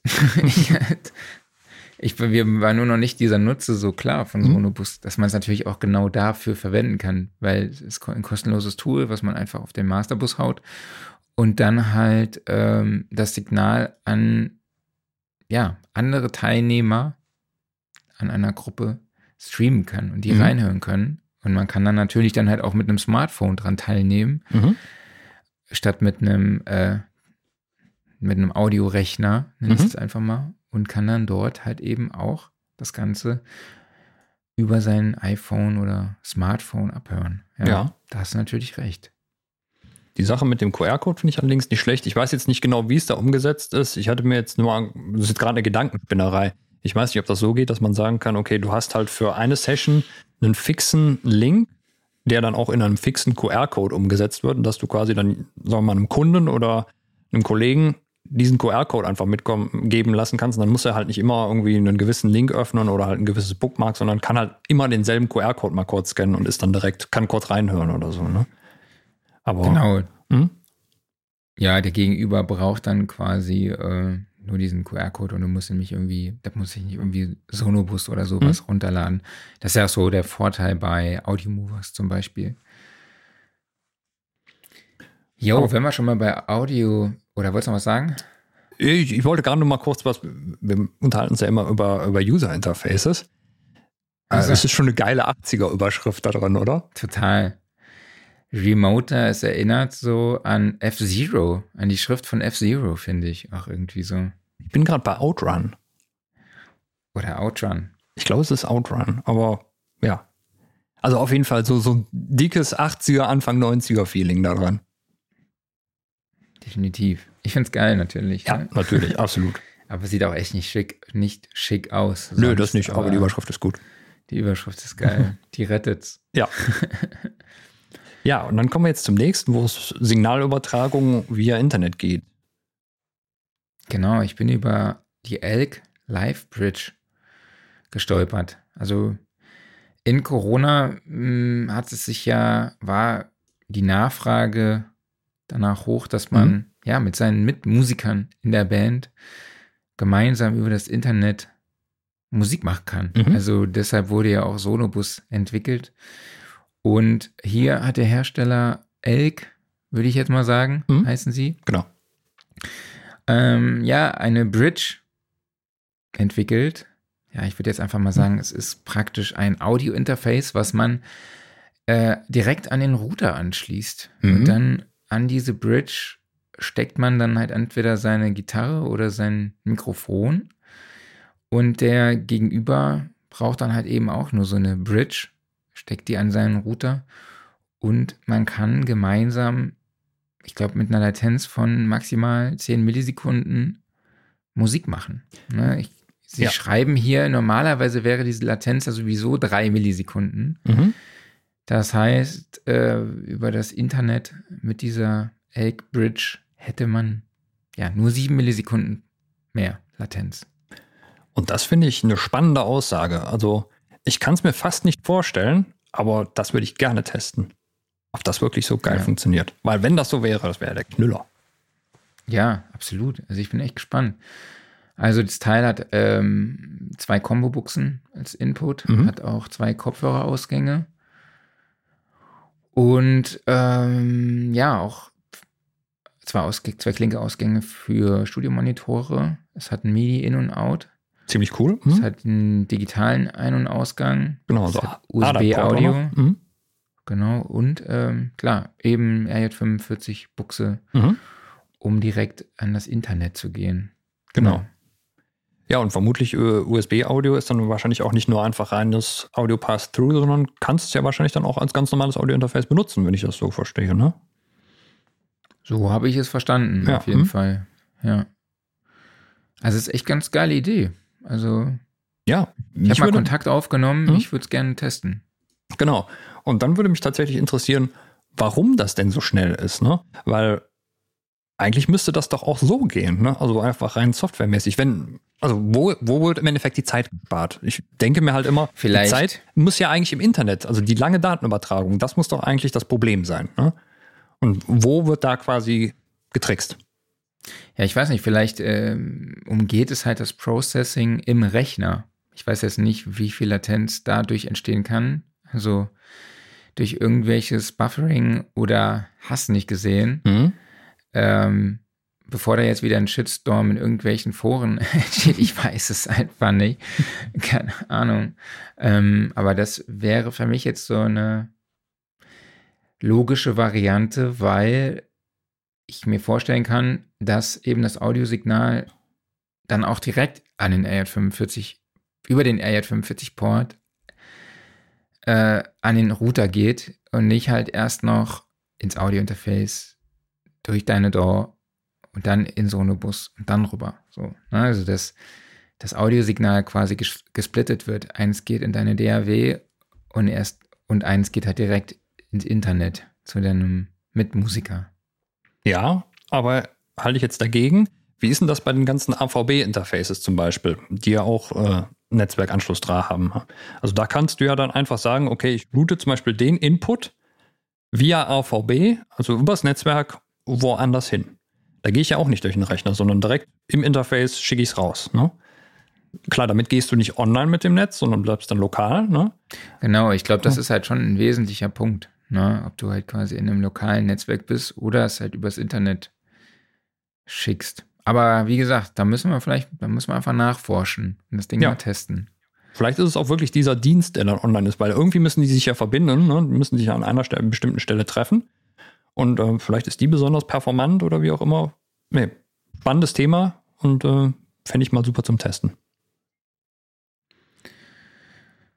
Genau, kostet 370 Euro. Was Ja. ich ganz witzig fand, es gibt die Möglichkeit, dass die Zahlung auf sechs Monat, Monat, Monate, Monate zu verteilen. Dann zahlt man dann 65 Euro im Monat. Dann bist du am Schluss nicht bei 370 Euro, sondern bei 390. Mhm. Aber so Modelle sind ja auch gerade echt wieder modern. Also ist, ist eine geile Idee, gerade für Hardware, weil du hast ja oft jetzt bei Plugins mittlerweile so dieses, äh, wie heißt es, Rent to Own, ne? Dass du ähm, monatlichen Betrag bezahlst Ja. und irgendwann gehört dir das Plugin. Und das jetzt bei einer Hardware, vor allen Dingen halt bei einer, die im Endeffekt Hobbymusiker zum Beispiel auch wahrscheinlich sehr viel anspricht und äh, die dann eben vielleicht nicht gerade diese 370 Euro bereit haben, aber dann so 65 Euro im Monat ist okay. Ne? Und dann hast du die Kiste. Das finde ich ziemlich geil. ja, in sechs Monaten hast du es dann abbezahlt. Ja, Kannst super ja Sache. mittlerweile auch bei PayPal machen, das finde ich ganz cool. Ach, okay. bei manchen, ne? Kannst du Mhm. so sagen, ja, ich will es lieber so und so lange abbezahlen. Mhm. Finde Ich ganz, auch ganz easy. Aber jetzt, wo wir gerade beim Thema waren, ich hatte Ja. ja, mal diesen Ryan Tedder Workshop gemacht. Genau. Damals habe ich dann pauschal bezahlt. Ähm, ich weiß nicht mehr, irgendwie 200 Euro oder so, keine Ahnung.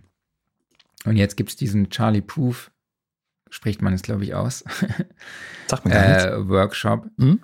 Und ähm, den hätte ich gerne belegt. Mhm. Und das Witzige, die haben jetzt auch das Bezahlmodell geändert. Es gibt jetzt die Möglichkeit, du zahlst halt, die schreiben 12 Dollar im Monat, Mhm. kostet, also, und du hast dann Zugriff auf eine Class Mhm. im Jahr.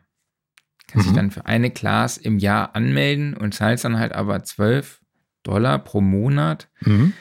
aber äh, die Rechnung kommt jährlich. Also zahlst du Also effektiv irgendwie so, Also du Also zahlst es dann wird quasi ein 144 Abo Dollar, ne? Genau, also es wird quasi ein Abo-Modell angeteasert, weil Ja. es ja besser aussieht, Mhm. aber du bezahlst es halt trotzdem auf einen Schlag. So, also weißt du so, und es ist irgendwie Ja. so, hä? Und dann der nächstgrößere Step ist dann irgendwie 19 Dollar im Monat, was dann halt auch einmal jährlich gezahlt wird und dann hast du halt Zugriff auf drei Masterclasses, nenne ich es jetzt einfach mal. Das fand ich echt ein bisschen so, wo ich dachte so, Das merkwürdig. ist das merkwürdig oder mein, ist das merkwürdig oder meine ich das nur? Das wäre auf jeden Fall merkwürdig, also wenn es nicht noch eine monatliche Zahloption gibt, wenn ich, wenn es irgendwie gibt, so Nee. 12 Dollar im Monat oder halt irgendwie du zahlst direkt einen Jahresbeitrag und kriegst dann einen Monat geschenkt oder sowas, ne? Dann würde ich es verstehen. Aber so macht das irgendwie. So Nee, ist es, es ist wirklich so. komisch. Es ist irgendwie eine seltsame Kommunikation, eine seltsame Herangehensweise. Ja, so ist ein bisschen so. Aber wir locken die Leute mal mit einem gering aussehenden Preis an. Genau. Machst du Ich denn? weiß gar nicht, ob man das. Ich weiß es noch nicht. Ich bin auch am überlegen. Heute muss man sich anmelden. Ich wollte Okay. eigentlich für den Urlaub sparen. Mhm. Aber da ist gerade wieder ein Podcast reingekommen und wenn ich den machen würde, würde es sich quasi wieder ausgleichen. also, wie heißt das, was ich abgeben muss? Diese Einkommens. Also eine Umsatzsteuererklärung, oder? Nee, nicht die, das. Ich muss immer, ich als Freiberufler, weil ich eigentlich umsatzsteuerpflichtig bin, muss halt immer so eine, so eine Gegenüberstellung einreichen. So, das sind meine Ausgaben, das waren meine Einnahmen. Also eine Und, Buchführung. äh, oder? Das heißt, glaube ich, Einkommensüberschussrechnung oder irgendwie so. Ah, Kram. ja, die, die EUR. Anlage EUR. Kann sein, ja. Und ähm, ich habe das noch, nicht, noch nie machen müssen. Das Mhm. ist dieses Jahr das erste Jahr, beziehungsweise nächstes Jahr das erste Mal, dass ich das machen muss. Deshalb vergesse ich das immer. Und so rein bürokratische Sachen sind bei mir sowieso nicht so auf dem Schirm. Oh, kann ich äh, so gut nachvollziehen. Aber ich weiß gar nicht, ob man das Sound Recording Abo monatlich bezahlen kann. Äh, oh, hm. Keine Ahnung. Müsstest Könnt ihr mal im Shop gucken. Gibt's ja Der uns noch mal ganz so leicht de- dezenter Hinweis auf unser Sound Recording Abo. Moment, das, das gucke ich jetzt nach. So, ich will jetzt gerade ein Abo abschließen. So. Soundandrecording.de Shop Abos. So, Jahresabo. Jahresabo, Jahresabo? Nö. Mini-Abo gibt's noch. Jahresabo und Mini-Abo. Ja. Genau, aber ich weiß nicht, ob es monatlich bezahlen kann oder ne, wahrscheinlich, ne, man zahlt einmal im Nö. Jahr äh, 64, 75 Ja. und für das Digital, ne, Plus-Abo, Das ist Plus-Abo. Hm? genau, für das Jahresabo, da hast du quasi das Heft und die digitale Variante, dann 55, 80 kostet das Print-Abo und wenn du nur digital möchtest, kostet das 43, 80 im Monat. Mhm. Äh, nee, im Jahr. Ja. äh, Wusstest jo, du die Preise auswendig oder hast du gerade nachgeguckt? Nee, die stehen hier in unserem Skript. Ist dir das noch nie aufgefallen? Ich hätte jetzt gedacht, so als Chefredakteur weiß ich alle meine Preise auswendig. Hey, weißt du, wir haben gerade irgendwie so eine komische Aktion, wo wir digitale Ausgaben auf der Website Hm? verschenken. Wenn man sich da, glaube ich, für den Standalone-Newsletter anmeldet, davon wusste ich überhaupt gar nichts. Ich dachte noch nicht, hä? Was ist denn das jetzt bitte? Was poppt denn da auf? Warum weiß ich das nicht? Mhm. Keine Ahnung. Ah ja, hier hol dir jetzt das Sound, nee, hol dir jetzt Sound Recording mit unserem Mini-Abo für nur 10,50 Euro. Zwei Mhm. Ausgaben direkt nach Hause geliefert. Jetzt bestellen und sofort online lesen. Immer und überall digital verfügbar, auch als Download. Heftarchiv mit allen Ausgaben. Jetzt ausprobieren. Mhm. Ist scheinbar jetzt irgendwie so eine Heftaktion, die unser Vertrieb da Mhm. macht. Aber Cool. ging an mir vorbei. Aber scheint eine geile Aktion zu sein. Natürlich ist das eine geile Aktion. Einfach auf soundrecording.de gehen und dann warten, bis es aufpoppt. Aber vorher poppt wahrscheinlich auch noch der Studio-Szene-Ding äh, auf. Der gerade Studio-Banner auf. und darüber könnt ihr euch dann noch das Studioszene-Ticket kaufen. und dann rechts gibt es auch, glaube ich, irgendwo noch die Möglichkeit, äh, sich für den Tonstudio-Guide anzumelden. Bestimmt. Mhm. Irgendwo fällt einem auch noch ein Schmidt-Synthesizer unterwegs in den Shorts. Genau. Ja. Ich glaube, das war's heute mit der Eigenwerbung, oder? Ich glaube auch, ja. So, haben wir noch irgendwas oder Nee, lass mal einen Hammer fallen, oder? Hast du Ja, heute Geburtstag? lassen wir mal fallen, genau. Machen wir zehn Minuten früher Schluss als sonst. Ja, genau. Müssen wir auch noch kurz äh, ja, zusammentüdeln, hochladen und dann haben die Podcast-Hörer auch was zum Hören nachher. Bevor gleich noch die Verwandtschaft kommt. Was, Verwandtschaft? Ja, bisschen noch. Aber ich habe auch nicht eingeladen, sagen wir so. Es äh, gibt ein bisschen Verwandtschaft, die sich aufgedrängt hat zu kommen. Ähm, Ach so, ist sonst hätte ich nämlich auch niemanden heute. eingeladen, weil äh, Also, ich habe so am Geburtstag ganz gerne meine Ruhe. Aber ja, gut. Da kommen sie halt nachher mal kurz auf dem Käfchen vorbei. Ist ja auch okay. ja, klar. Jo, So, dann hält er dein Abschiedsplädoyer. Genau, so. Ähm, ich räume mal schön hier den äh, Schmidt-Synthesizer von unserem wunderbaren Studiosofa, denn das wird präsentiert vom Music Store in Köln, dem Paradies für Musiker.